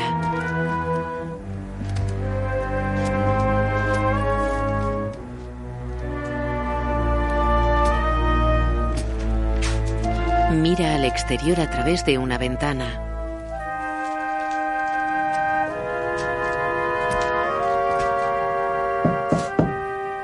George, ¿estás despierto? Abre. Un hombre está tumbado en una cama de espaldas a la puerta. Cliff entra y cierra la puerta.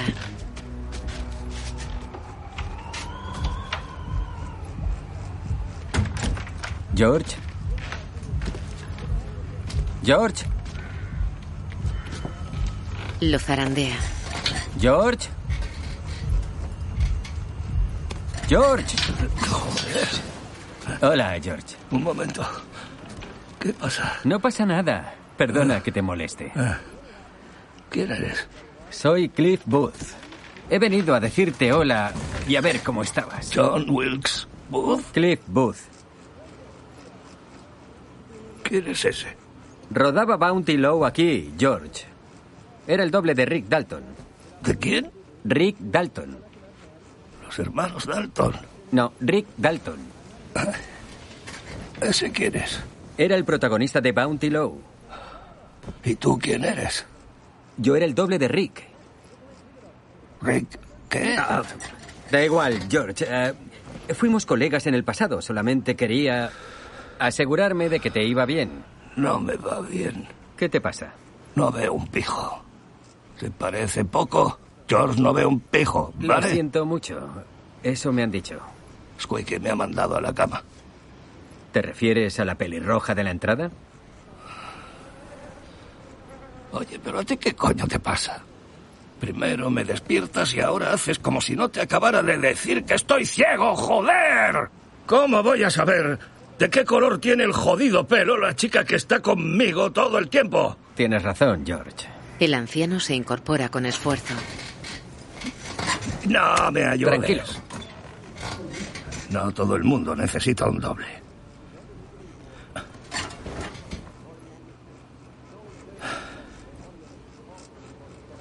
No sé quién eres, pero me has conmovido. Has venido a verme. Ahora necesito volver a dormirme. Tengo que ver FBI esta noche. Lo veo con Squeaky. Y se cabrea mucho conmigo si me duermo. ¿Y qué pasa si se cabrea, George? Nada. No me gusta que se enfade conmigo.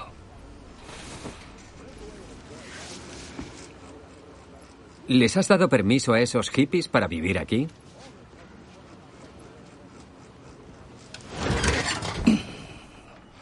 ¿Quién puñetas eres?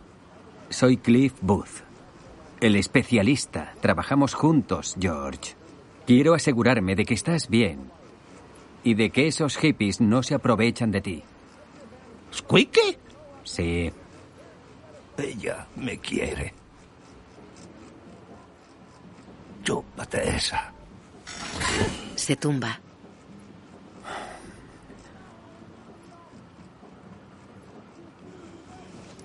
Cuídate, George. Cliff sale de la caseta. En el descampado solamente está Pussycat. Me cago en todo. Cliff se pone sus gafas de sol. Baja por la escalera hacia el descampado. Pussycat está en jarras.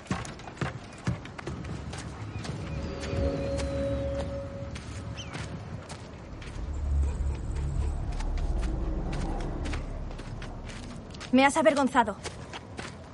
Sí, lo siento mucho. Sigue hacia el Cadillac. ¿Cómo ha ido tu charla con George? ¿Estás secuestrado? Yo no lo diría así. ¿Ahora te has convencido de que todo va bien? No exactamente. Esto ha sido un error. Debes irte. Menuda noticia. Ella se sube a un escarabajo abandonado.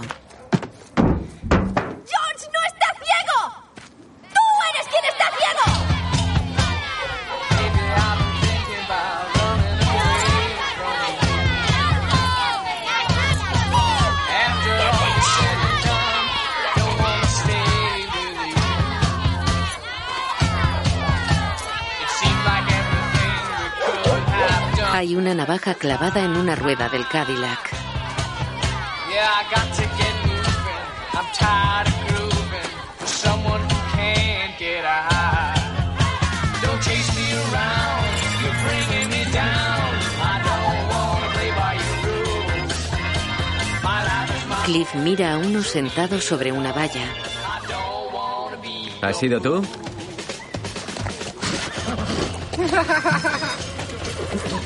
Este coche no es mío. Es el coche de mi jefe. Si le pasara algo al coche de mi jefe, me metería en un buen lío. Por suerte para ti, tengo rueda de repuesto.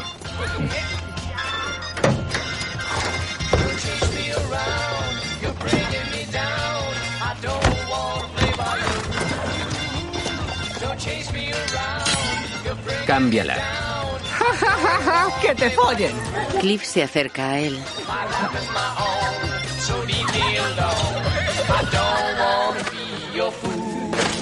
Lo tumba de un golpe en la cara. Lo levanta del pelo y le golpea.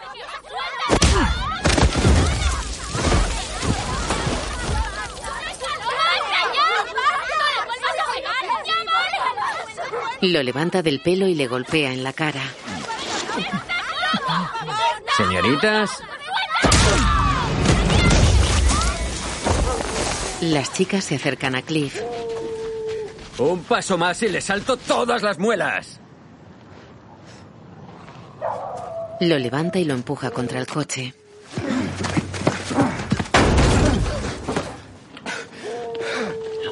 Cámbiala.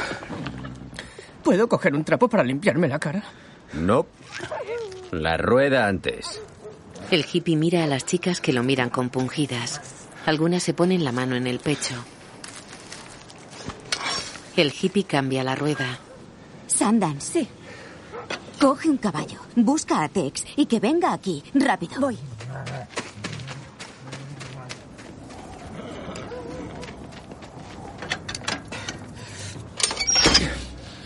Una chica dice al hippie que lo quiere. Shandal se aleja al galope.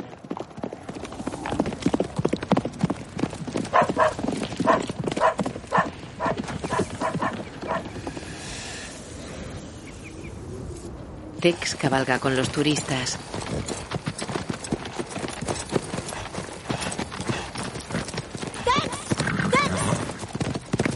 Ese hawaiano está haciendo papilla a Clem. Ah, hijo de... Yo sustituyo a Tex. Por aquí. Tex galopa hacia las casas.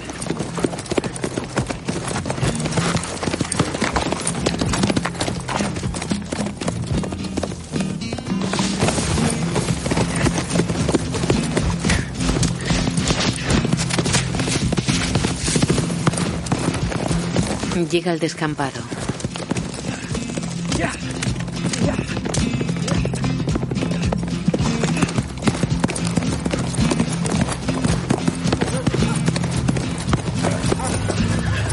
Se detiene ante las chicas. El Cadillac se aleja del rancho.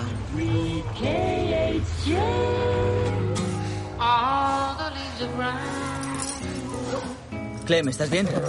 Al atardecer, Sharon se aleja del cine. Se para en medio de la calzada. En los estudios, Jim arranca su moto.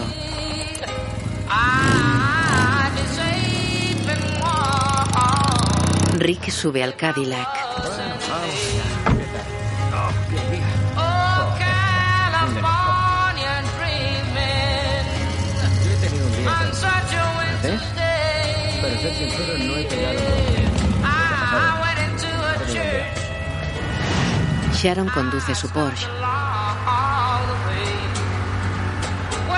Pasa ante el teatro Pantage. Cliff conduce el Cadillac por otra calle.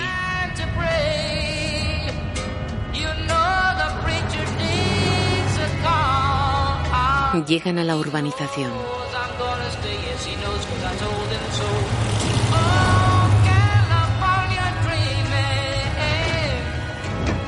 Cliff aparca el Cadillac junto a su Volkswagen.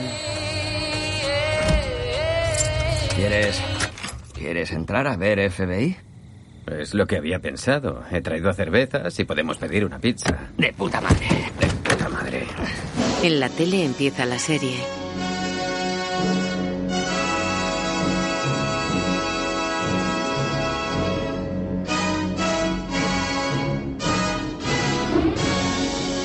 En la serie, un camión circula por una carretera. 18 miles to Pendleton, Willard. Any kind of luck will be unloaded and back at El Toro before my kids go to bed. Un coche pasa por la misma carretera. Eh, hoy me he comprado un cigarrillo mojado en ácido. ¿Ah, sí? Pussycat. ¿Un cigarrillo mojado en ácido? Sí. Si voy a alucinar, prefiero hacerlo aquí y pasear por el bosque, no en mi casa. Voy a guardarlo aquí, no te lo fumes sin darte cuenta. Si quieres, fuma un poco, pero déjame algo. No, paso de alucinar con ácido. La bebida no quiere, compañeros. Eh, eh. Ahí estoy, ahí estoy. Rick actúa en la serie. Mm.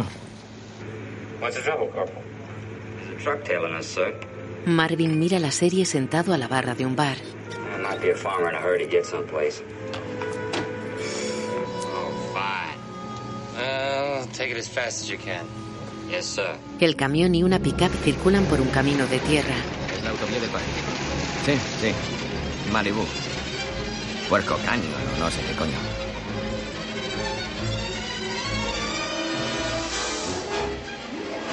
Oh, oh. Se avecinan problemas.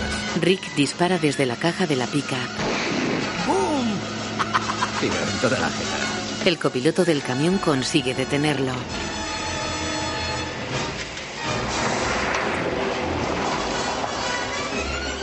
Rick salta de la pickup. Un salto muy ágil. Gracias. Mata al copiloto del camión. Muerto número dos. Rick se sube al capó y mira dentro de la cabina. Me gusta ese encuadre. Ese tío es un capullo. Un hombre se acerca al camión pistola en mano. Voltea con el pie al copiloto muerto. Y ese es Bobby Hogan, un buen tipo. Rick abre la caja del camión. Retira una lona y abre una caja. Prepárate para mi gran momento. Good. Cierra la caja. La imagen con la cara de Rick se congela y aparecen los créditos. Michael Murta. Michael Murta. Buongiorno, Sergio. Pon el canal 7. ABC, FBI. Estoy viendo a tu Nebraska Jim ahora mismo. Cliff y Rick miran el arranque de un capítulo de FBI. With guest stars James Ferrantino, Rick Dalton, ¿Te gusta lo del chicle? Norman Fell. Fuerte. Tonight's episode. Todas all las the calles guardan streets silencio. are silent. Excepto cuando Rick Dalton agarra un puñetero rifle. Y que lo digas. La imagen funde a negro. Seis meses después, El viernes 8 de agosto de 1969, un avión vuela sobre un mar de nubes. Una azafata sirve un combinado a Rick. Parece delicioso. Gracias. Gracias, señor. Mm, mm, mm. Tras aquel almuerzo en Muso y Frank, Marvin facilitó a Rick varias oportunidades en la industria cinematográfica italiana. Rick Dalton. Soy Marvin Schwartz. Eh, espera. Genesis XO con hielo. Sí, señor Schwartz. Dos nombres. Nebraska Jim, Sergio Corbucci. Ne- ne- ne- ¿Nebraska qué? ¿Sergio qué? Sergio Corbucci. ¿Y quién, quién es ese? Es el segundo mejor director de spaghetti westerns del mundo. Va a rodar un nuevo western. Se titula Nebraska Jim. Y gracias a mí te va a contratar. En off sobre lo que narra. Bueno, Rick obtuvo el papel y creó un Nebraska Jim realmente fascinante que se relacionó muy bien con la galería de pícaros antihéroes de Sergio Corbucci. En Roma, a Rick le entusiasmaron los alborotos de los paparazzi y los de su coprotagonista en Nebraska Jim, Daphna Ben Cobo. Está bien, paparazzi, está bien. Calma. Le gustaba tanto la comida que durante su estancia Rick engordó 7 kilos. Pero no le hacía gracia cómo rodaban los italianos. De hecho, el rodaje tipo Torre de Babel, en la que cada actor hablaba en su idioma y se doblaba a sí mismo más tarde, era ridículo. Durante su estancia en Roma, Marvin enchufó a Rick en otras tres producciones. Su segundo western fue Mátame rápido, Ringo, dijo el gringo. Coprotagonizada con Joseph Cotten y dirigida por Calvin Jackson Paget, seudónimo de Giorgio Ferroni. La tercera fue una coproducción hispano-italiana que protagonizó junto a Telly Savalas titulada Sangre Roja, Piel Roja, dirigida por Joaquín Romero Marchén y basada en la novela de Floyd Ray Wilson, El único indio bueno es el indio muerto. Y la cuarta, una película italiana de agentes secretos tipo James Bond titulada Operazione Dynamite, dirigida por Antonio Margheriti. Rick conduce un coche en la película Dynamite. Coches patrulla van tras él. Un operario acciona manivelas en una mesa de control. Las dos partes de un puente se separan. Rick circula bordeando el mar.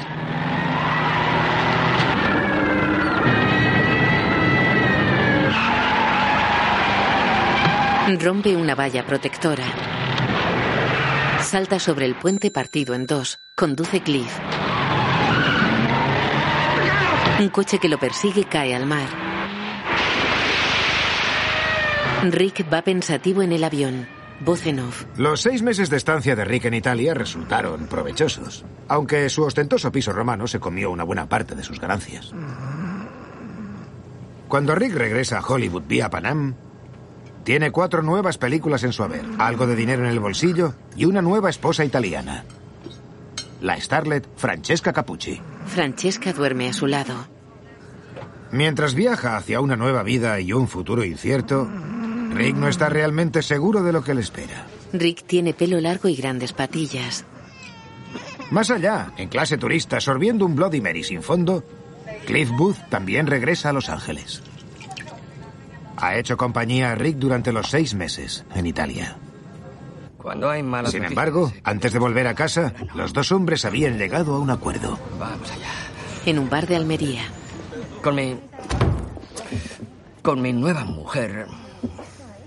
Es que no puedo seguir pagándote, Cliff. ¿Entiendes? Apenas puedo pagar mi casa. Creo que mi plan va a ser venderla y comprar. Comprarme un piso en Toluca Lake, meter el dinero en el banco y vivir de las rentas. Con suerte, igual me paga algún piloto. Un buen plan. Sí. Y sabré si sigo teniendo una carrera o no.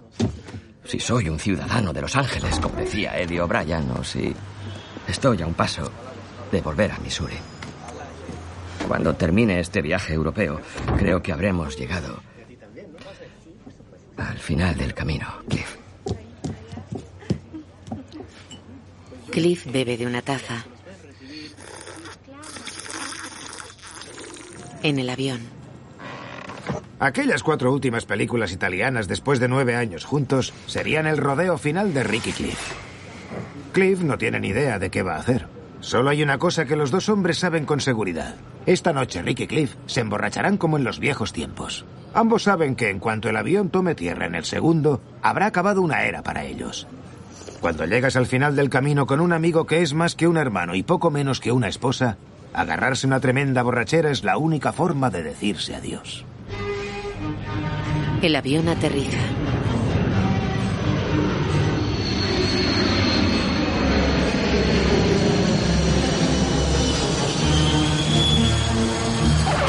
Francesca y Rick caminan de la mano por el aeropuerto.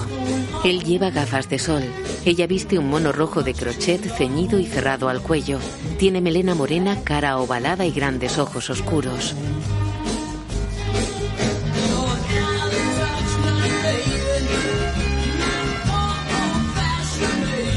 Cliff camina tras ellos empujando un carro con un gran baúl y varias maletas.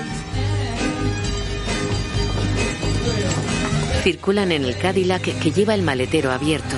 Cliff conduce. Francesca y Rick se besan en el asiento trasero. En su casa. Llegamos, cariño. ¿Te gusta? Rick abrió la puerta de una patada llevando a Francesca en brazos. Coloca cuatro tazas con su imagen sobre una repisa. Cliff entra con un gran afiche. ¿Dónde lo quieres? Un coche para ante la casa de Polanski. Hola. Soy Joana con mi bebé. Hola, entra. Joanna saca la cuna del bebé del coche. Sharon se acerca embarazada. ¡Hola, cariño!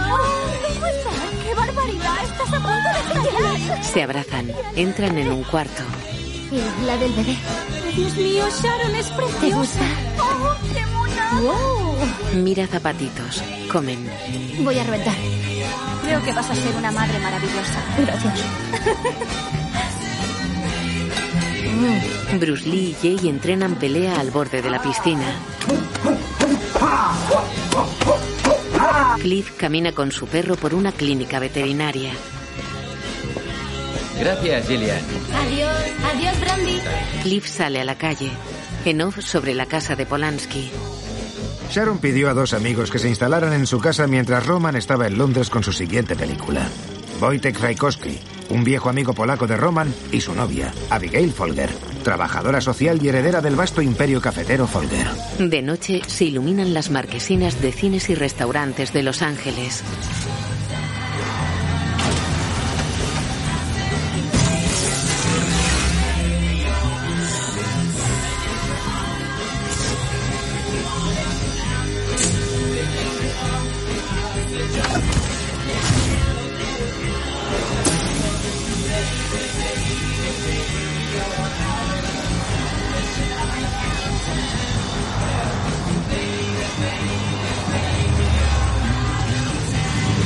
Un coche para ante la puerta del restaurante El Coyote.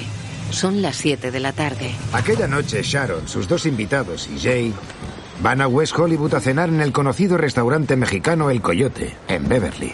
Los cuatro entran en el restaurante. ¿Qué pasa en el cine de pelis guarras? Celebran un estreno.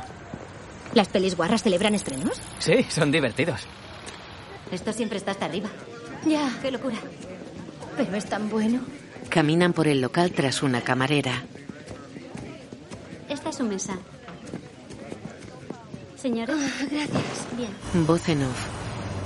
Mientras, cerca de las ocho y media, Rick y Cliff van al valle a cenar al Casa Vega, en Ventura. El Cadillac para en la puerta del Casa Vega. Cliff y Rick se apean. Un aparcacoche se monta en el vehículo.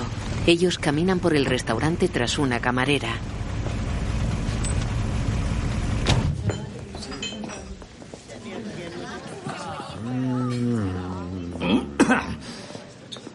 Vaya, vaya, vaya, si es el cobra en persona. Eh, Doug, ¿qué te cuentas? Hola, Rick, ¿qué tal? Me alegro de verte. ¿Y tu mujer? Shh. es broma, es broma. En off sobre lo que narra. Brandy se ha quedado en casa de Rick para guardar el sueño de la hermosa italiana acostada en su cama a la espera de que regresen Cliff y Rick. Francesca, agotada por el jet lag, duerme. En el Coyote. O sea, que solo te paga el día que le cortas el No, pelo. no, no. Me pagan mil dólares diarios. Me pagan mil dólares el día que llego. Mil dólares En el día coyote todos disfrutan de margaritas y muchas risas, excepto Sharon. Sharon sufre cierta melancolía provocada por el embarazo. No solo eso, además era la noche más calurosa del año, lo que hacía que se agudizaran los síntomas más negativos de su embarazo. Cliff. Estoy exhausto. Porque lo tiene fácil. No, no es. No es porque lo tenga fácil. Lo ha dispuesto de mucho tiempo con los demás putos directores. Se ha hecho con ese tiempo. Es lo que cuenta. En Casa Vega, Rick y Cliff han bebido tanto que al marcharse dejan allí el Cadillac y toman un taxi a casa. El mejor director de acción y más infravalorado de todos los tiempos. Sobre lo que narra. A eso de las 10, Sharon y sus amigos han dejado el coyote y están de nuevo en casa. El coche entra en la parcela de Sharon. ¿Estáis borrachos? ¿Eso es malo? ¿Os habéis tomado 19 margaritas? Dentro de la casa. Los cuatro charlan un rato más y Abigail incluso toca un rato el piano.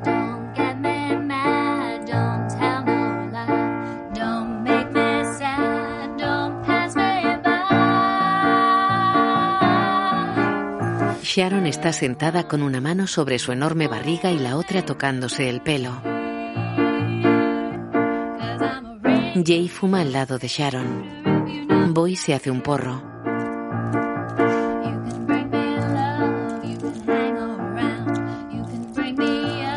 Abigail lee sentada en la cama.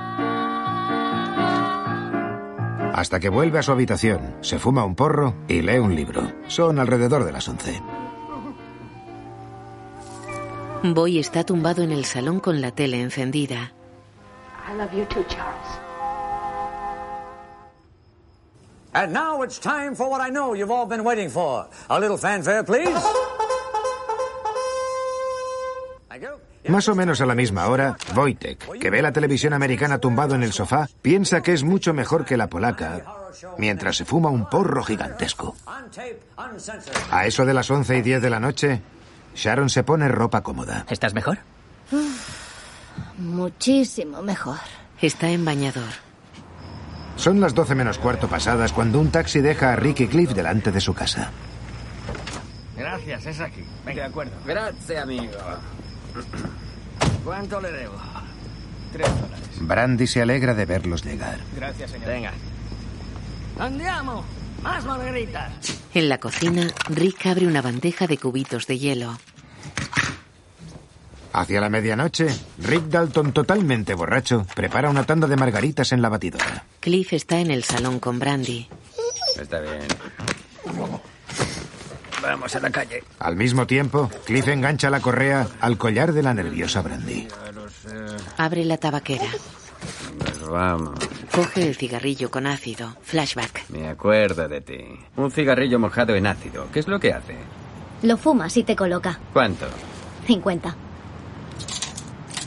50 centavos. Checa hippie, 50 centavos. Lo huele en casa de Rick.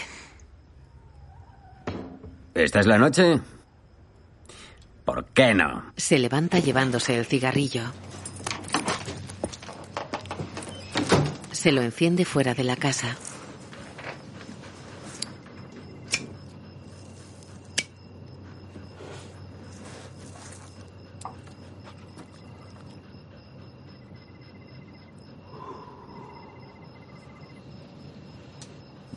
Vamos, vamos allá. Jay pone un disco. Nuestro amigo polaco dice que ha sido el día más caluroso del año. A pesar de haberlo dicho él, es posible que sea cierto.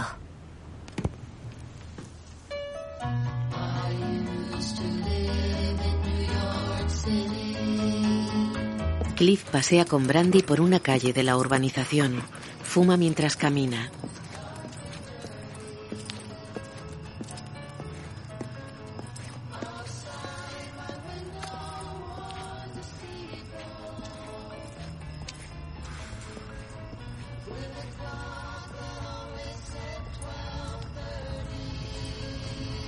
Un coche se cruza con él.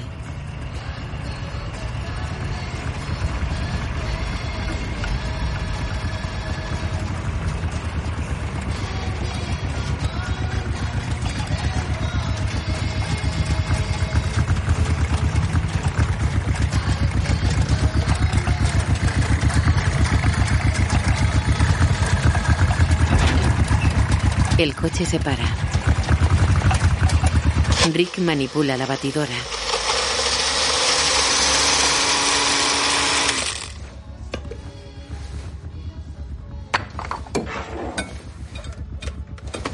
Quita el vaso y mira hacia la calle.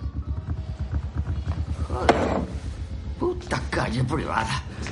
Que se metan los impuestos por el puñetero culo. Camina hacia un ventanal.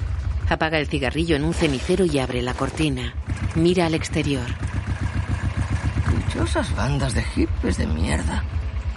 ¿Pero qué coño? Sale del chalet. ¡Eh, tú! Camina hacia el coche. ¡Sí, gilipollas! ¡Te lo digo a ti! ¿Cómo coño se te ocurre venir a meter bulla con ese cacharro en mitad de la noche? Esto es una calle privada, ¿te enteras? ¿Quién eres?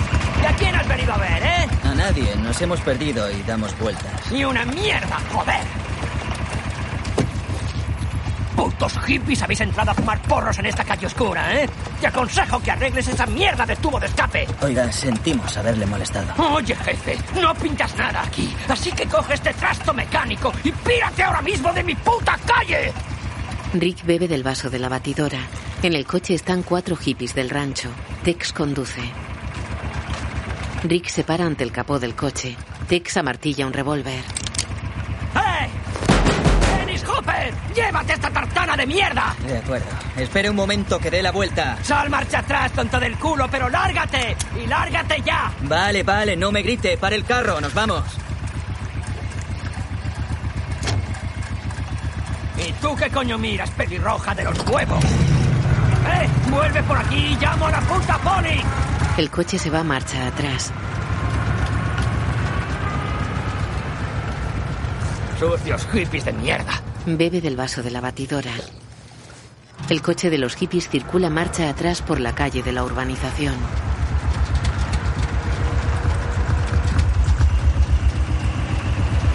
Ese gilipollas se cree que lo tiene todo controlado. Pero nos ha visto. Está despierto, está alerta. Están, están, están todos despiertos. Están poniendo discos. Están despiertos, joder. Oye, ¿qué ha dicho Charlie? Ha dicho, id a la antigua casa de Terry y matadlos a todos. Tú misma lo has oído. Que parezca cosa de brujas. O él ha dicho justo eso, o soy un mentiroso. ¿Alguna de vosotras dice que soy un mentiroso? ¿Mm? ¿Tú qué dices? ¿Me llamas mentiroso? No, claro que no. Bien. Espera. ¿Ese era Rick Dalton? ¿Quién? El de Bounty Low. ¿Quién? ¿Jake Cahill? Sí, ese tío en bata era Jake Cahill. Uh, un momento. ¿El idiota era Jake Cahill, el que me ha gritado? Está mayor, pero sí, creo que sí. ¿Quién es ese tal Rick? Joder, Sadie, tienes que espabilar. Rick Dalton interpretaba a Jake Cahill en la serie Bounty Low. ¡Que te follen, Katie! Lo siento si no sé el nombre de todos los fascistas de la televisión. No puedo creer que ese capullo de la calle fuera Jake Cahill. Cuando era niño tenía una tartera de Bounty Low. Era la tartera que más me gustaba de todas. Alucinante. Mientras experimentábamos con Trippies, he estado desarrollando una idea en mi cabeza. Alucinante. Todos nos criamos viendo la televisión, ¿verdad? Criarnos viendo la televisión significa que nos criamos viendo asesinatos. Todas las series de la tele, aparte de Te quiero Lucy, eran sobre asesinatos. Así que mi idea es que matemos a la gente que nos enseñó a matar. ¿Dónde coño estamos, macho? Estamos en el puto Hollywood de mierda. La gente a la que una generación vimos matar cuando éramos niños vive aquí, rodeada de un lujo de cojones. Propongo joderlos, cortarles la polla y hacer que se la traguen. Es una idea genial, Sadie. ¿Preparadas para matar a esos cerdos? Tex y las tres chicas suben caminando por la calle. Espera. Oh, mierda. Lo siento, me he dejado el cuchillo en el coche. ¿Puedo ir a buscarlo? Sí, vale. Vale. Corre. Espera. ¿Qué? He cerrado el coche. Necesitas las llaves. Se las lanza. Ah, claro. Gracias. Vale, vuelvo enseguida. Vale. Date prisa. Sí, eh, eh, eh, es un momento.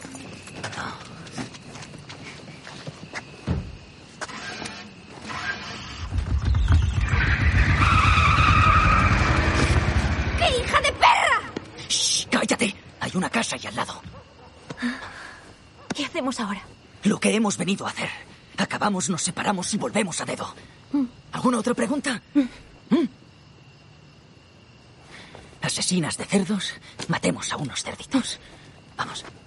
Tex y las dos chicas caminan por la calle. Ellas llevan cuchillos en las manos. Cliff pasea con Brandy.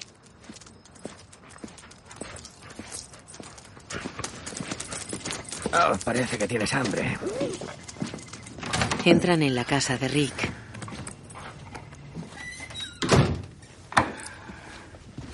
Ven aquí.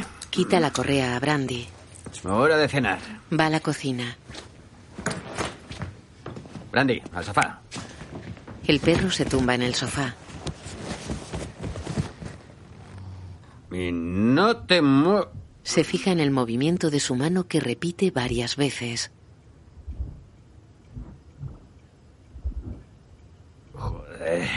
Se apoya en la encimera.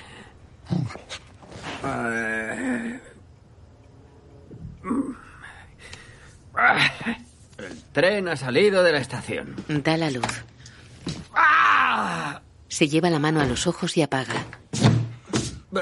Mala idea. Fuera, los tres hippies caminan por la calle.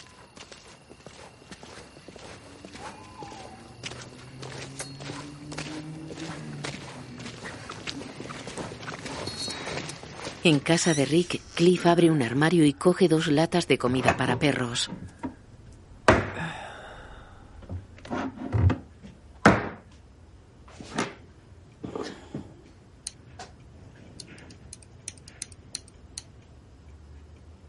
Abre una.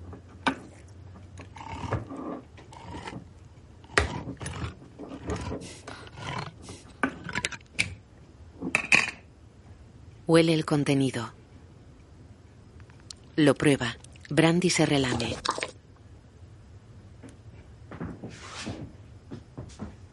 Cliff echa el contenido en el cuenco del perro. Fuera, las chicas caminan con el cuchillo en la mano.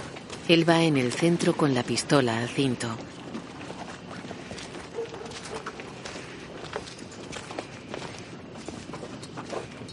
Rick está sentado en un sillón flotador en su piscina. Lleva auriculares. On the countryside. 10, 20, 30, 40, 50 or more. Bloody red band was all the score. Los hippies caminan por la calle.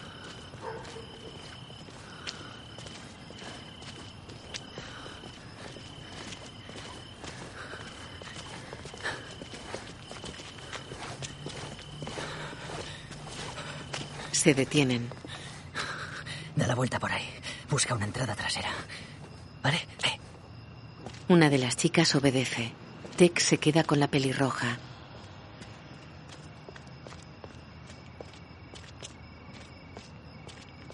Dentro de la casa, Brandy escucha atenta. Cliff sintoniza la radio. Francesca se despierta sobresaltada. Ma cos'è che sta musica a quest'ora di notte, eh? Cliff camina por la cocina. Tex y la pelirroja se acercan a la casa de Rick.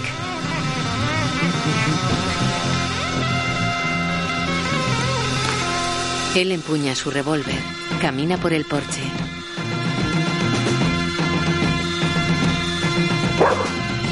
Eh, Se acerca al perro. Lleva una lata en la mano. Hago todo lo que puedo dadas las circunstancias. No quiero discutir contigo esta noche. Cliff escucha atento. Tex y la pelirroja entran por una puerta. Ah, ¿Necesitáis algo? La otra hippie entra por otra puerta. Mierda. ¿Cuántas personas hay aquí? Solo hay una persona durmiendo allá atrás. Ve a buscarlo y tráelo al salón. ¿Y si no quiere? Que le jodan. Tú eres la que tiene el cuchillo. Tráelo aquí. El perro se sienta en el sofá. Hola.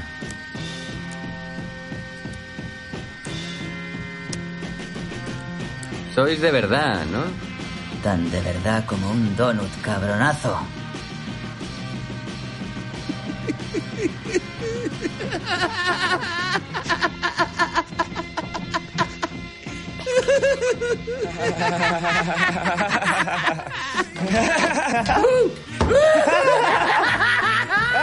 Ve al salón. ¿Qué es lo que pasa? La pelirroja amenaza a Francesca. ¡Muévete! Llegan al salón. ¿Quién coño es esa? Yo qué sé. Francesca. Tex mantiene el revólver en alto. Oh. Ah, ¿Qué? Os conozco. Os conozco a los tres. Sí, del rancho Span. El rancho Span, sí. ¡Uh! No sé cómo te llamas tú, pero recuerdo tu pelo. Y tú recuerdo esa carita tan blanca. Y tú ibas a caballo. Sí. Eh, eres... Soy el diablo. Y he venido a hacer la obra del diablo. No, era algo más chorra, algo tipo... Rex. ¡Dispárale, Tex! ¡Tex! Brandy se lanza a por Tex y le muerde el brazo. La pálida ataca. Cliff le lanza la lata a la cara.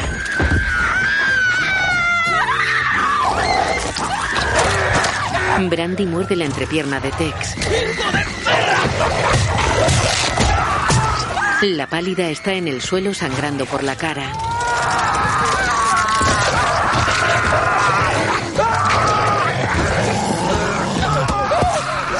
La pálida se arrastra hacia Cliff. Brandy suelta a Tex y ataca a la pálida. Tex saca un cuchillo y ataca a Cliff que le sujeta el brazo y le golpea rompiéndole el brazo y tirándolo al suelo. Brandy muerde a la pálida en el suelo. Francesca sacude a la pelirroja. ¿Cómo te atreves a entrar en mi casa, cabrona? Cliff patea la cara de Tex. La pelirroja ataca a Francesca que huye.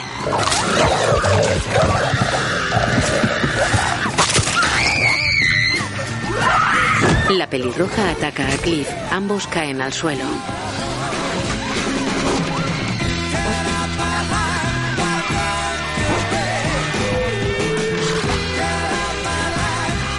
Joder, macho. Cliff tiene el cuchillo clavado en la cadera.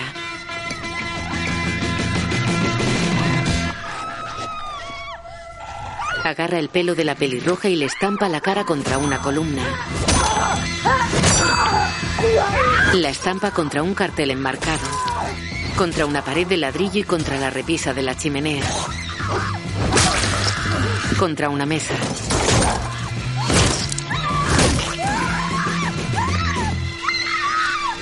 La suelta y se levanta. La pálida agarra el revólver. Dispara al techo. El perro se va. Cliff cae inconsciente. La pálida se levanta y camina sin rumbo. Sale por el ventanal. Rick se sobresalta en la piscina. ¡Hostia puta! ¡Me cago en todo! La pálida se levanta del suelo y camina con los ojos cerrados. Cae a la piscina.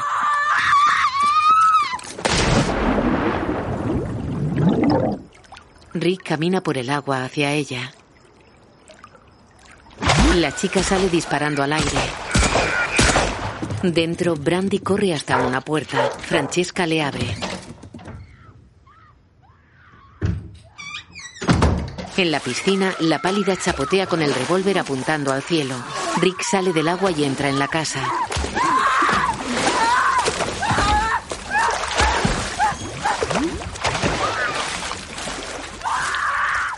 Vuelve a la piscina llevando el lanzallamas. Lo enciende en el borde de la piscina. Dispara contra la chica.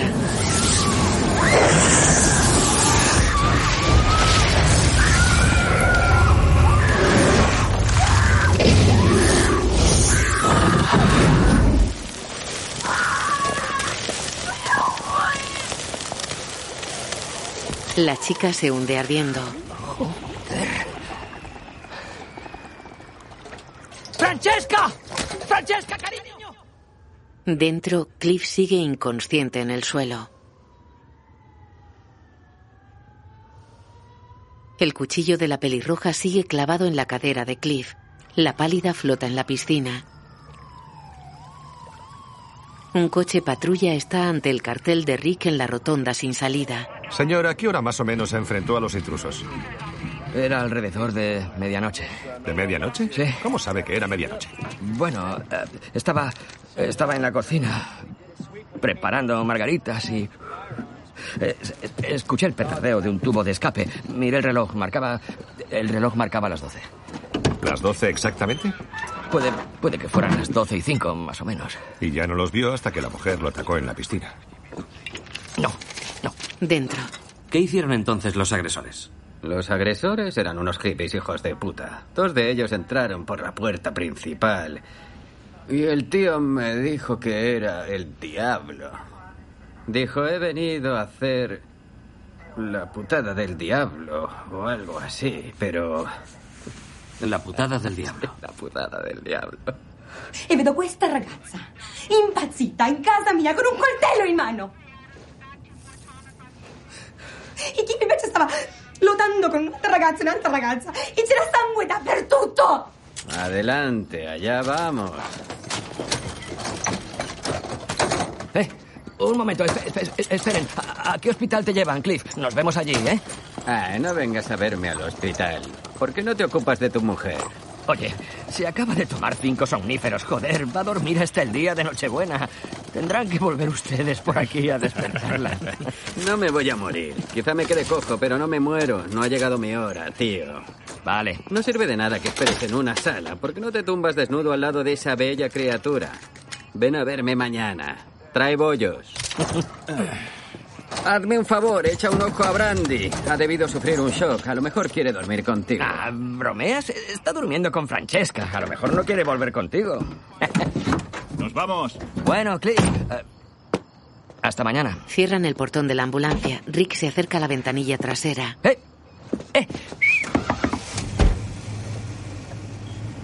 Eres un buen amigo, Cliff. Lo intento. La ambulancia se va.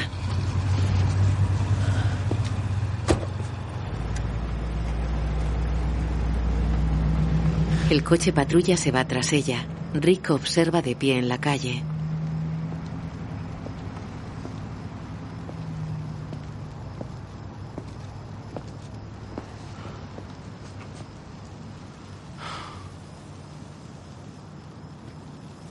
¿Hola? Hola. Soy Jay Sebring, amigo de los Polanski. Eres Rick Dalton, ¿verdad? Sí. Sí. Soy Rick Dalton. Vivo al lado. Lo sé. Bromeo con Sharon y le digo que vive al lado de Jake Cahill. Si quiere pedir una recompensa por la cabeza de Roman, que vaya a tu casa. no jodas. ¿Pero qué coño ha pasado? Ah, unos, unos putos hippies pirados han, han- han entrado en mi casa. ¿Intentaban robaros? No sabemos qué coño querían. ¿Iban a robarnos? No lo sé. ¿Alucinaban por culpa de un mal viaje? ¿Quién sabe? Pero han intentado matar a mi mujer y a mi amigo. Qué fuerte, ¿en serio? Sí, y tan en serio. Mi amigo y su perra se han cargado a dos de ellos y luego... Yo he... He abrasado a la última. ¿Abrasado? Sí, yo la he carbonizado. ¿Cómo lo has hecho? No te lo vas a creer. Pero tenía un lanzallamas en el cobertizo. De los 14 puños de McCluskey. Sí. sí, sí. El, el- el mismo. Seguía funcionando. Gracias a Dios. ¿Pero estáis todos bien? Bueno, los putos hippies no. Eso te lo garantizo. Sí. Pero yo estoy bien, ¿sabes? Eh, mi mujer está bien, solo estamos un poco conmocionados. ¡Qué barbaridad! Es terrorífico. Sí. Ningún problema, cielo. Ah, Es que han entrado unos hippies en la casa de al lado. Dios mío. ¡Qué miedo! ¿Y están todos bien? Precisamente ahora mismo estoy hablando con tu vecino. ¿Rick Dalton? Sí, aquí estoy. Hola. Hola, vecino. ¿Estáis todos bien? Sí, sí, Sharon, eh, estamos todos bien. ¿Tú estás bien? Rick se acerca al interfono. Sí, gracias por preguntar. Rick, ¿quieres entrar a tomar algo y conocer a mis amigos? Jay está tras la puerta. Levanta el dedo pulgar mirando a Rick. Sí, por supuesto. Gracias. ¡Fantástico! ¡Genial! ¡Abro! La puerta enrejada se abre.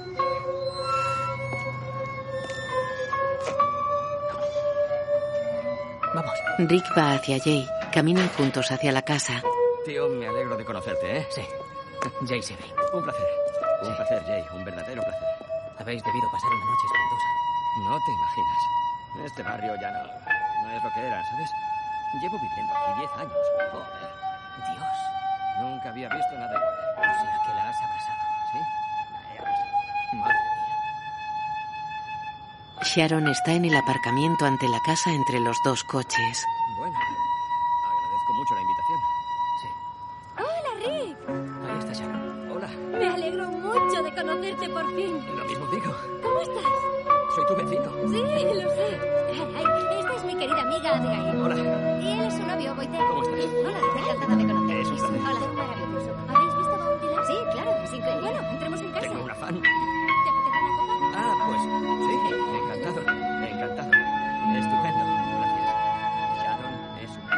Entran en la casa. Érase una vez en Hollywood.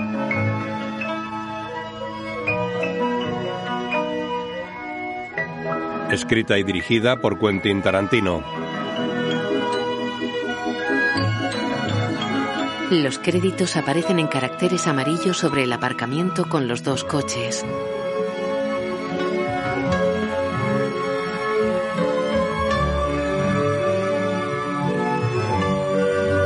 Director de fotografía Robert Richardson. Rick Dalton, Leonardo DiCaprio, Cliff Booth, Brad Pitt, Sharon Tate, Margot Robin. Guión audio descriptivo en sistema Audés, escrito y sonorizado en Aristia Producciones.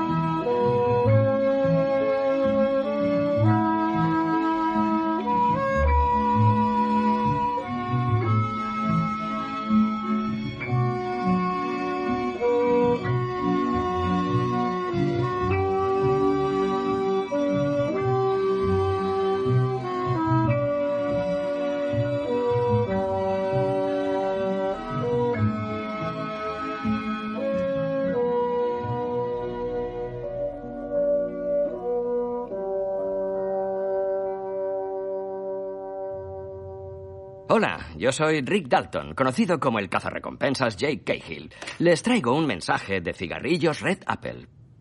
Fumo cigarrillos Red Apple. Llevo años fumándolos, pero como la compañía de tabaco Red Apple se fundó en 1862, habrán visto a Jake Cahill fumar Red Apple también. Antes Red Apple se vendía en paquetes de picadura y tenías que liarte los cigarrillos. Pero hoy, sin embargo, Red Apple viene liado de fábrica, para así obtener una bocanada con mejor sabor y menos picor de garganta que ningún otro cigarrillo sin filtro.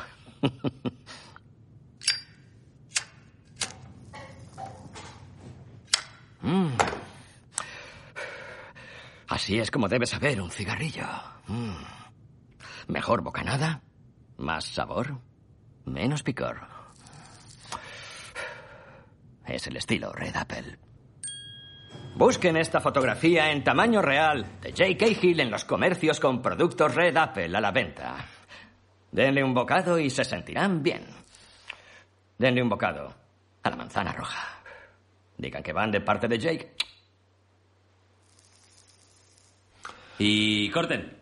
Este tabaco es una puta mierda. Y por cierto, ¿quién eligió esta foto? Salgo con papada, ¿vale? ¿Nadie se fija en esas mierdas?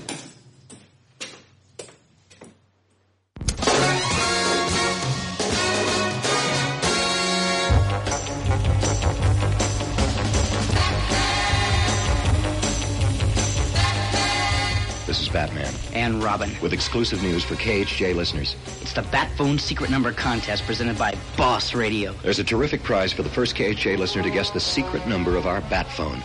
You've seen us answering the Bat Phone on TV. It's a special hotline Commissioner Gordon uses to contact us whenever there's trouble. There are seven digits in the Bat Phone's secret number. Listen to what you'll win if yours is the first correct answer received by KHJ.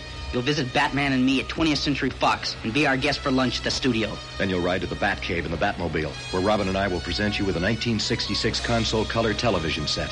To visit us and win the color TV, just guess the secret Bat Phone number. Watch for Robin and me on Channel 7 Wednesday and Thursday nights. And keep it on KHJ for more clues in the Batphone Secret Number Contest.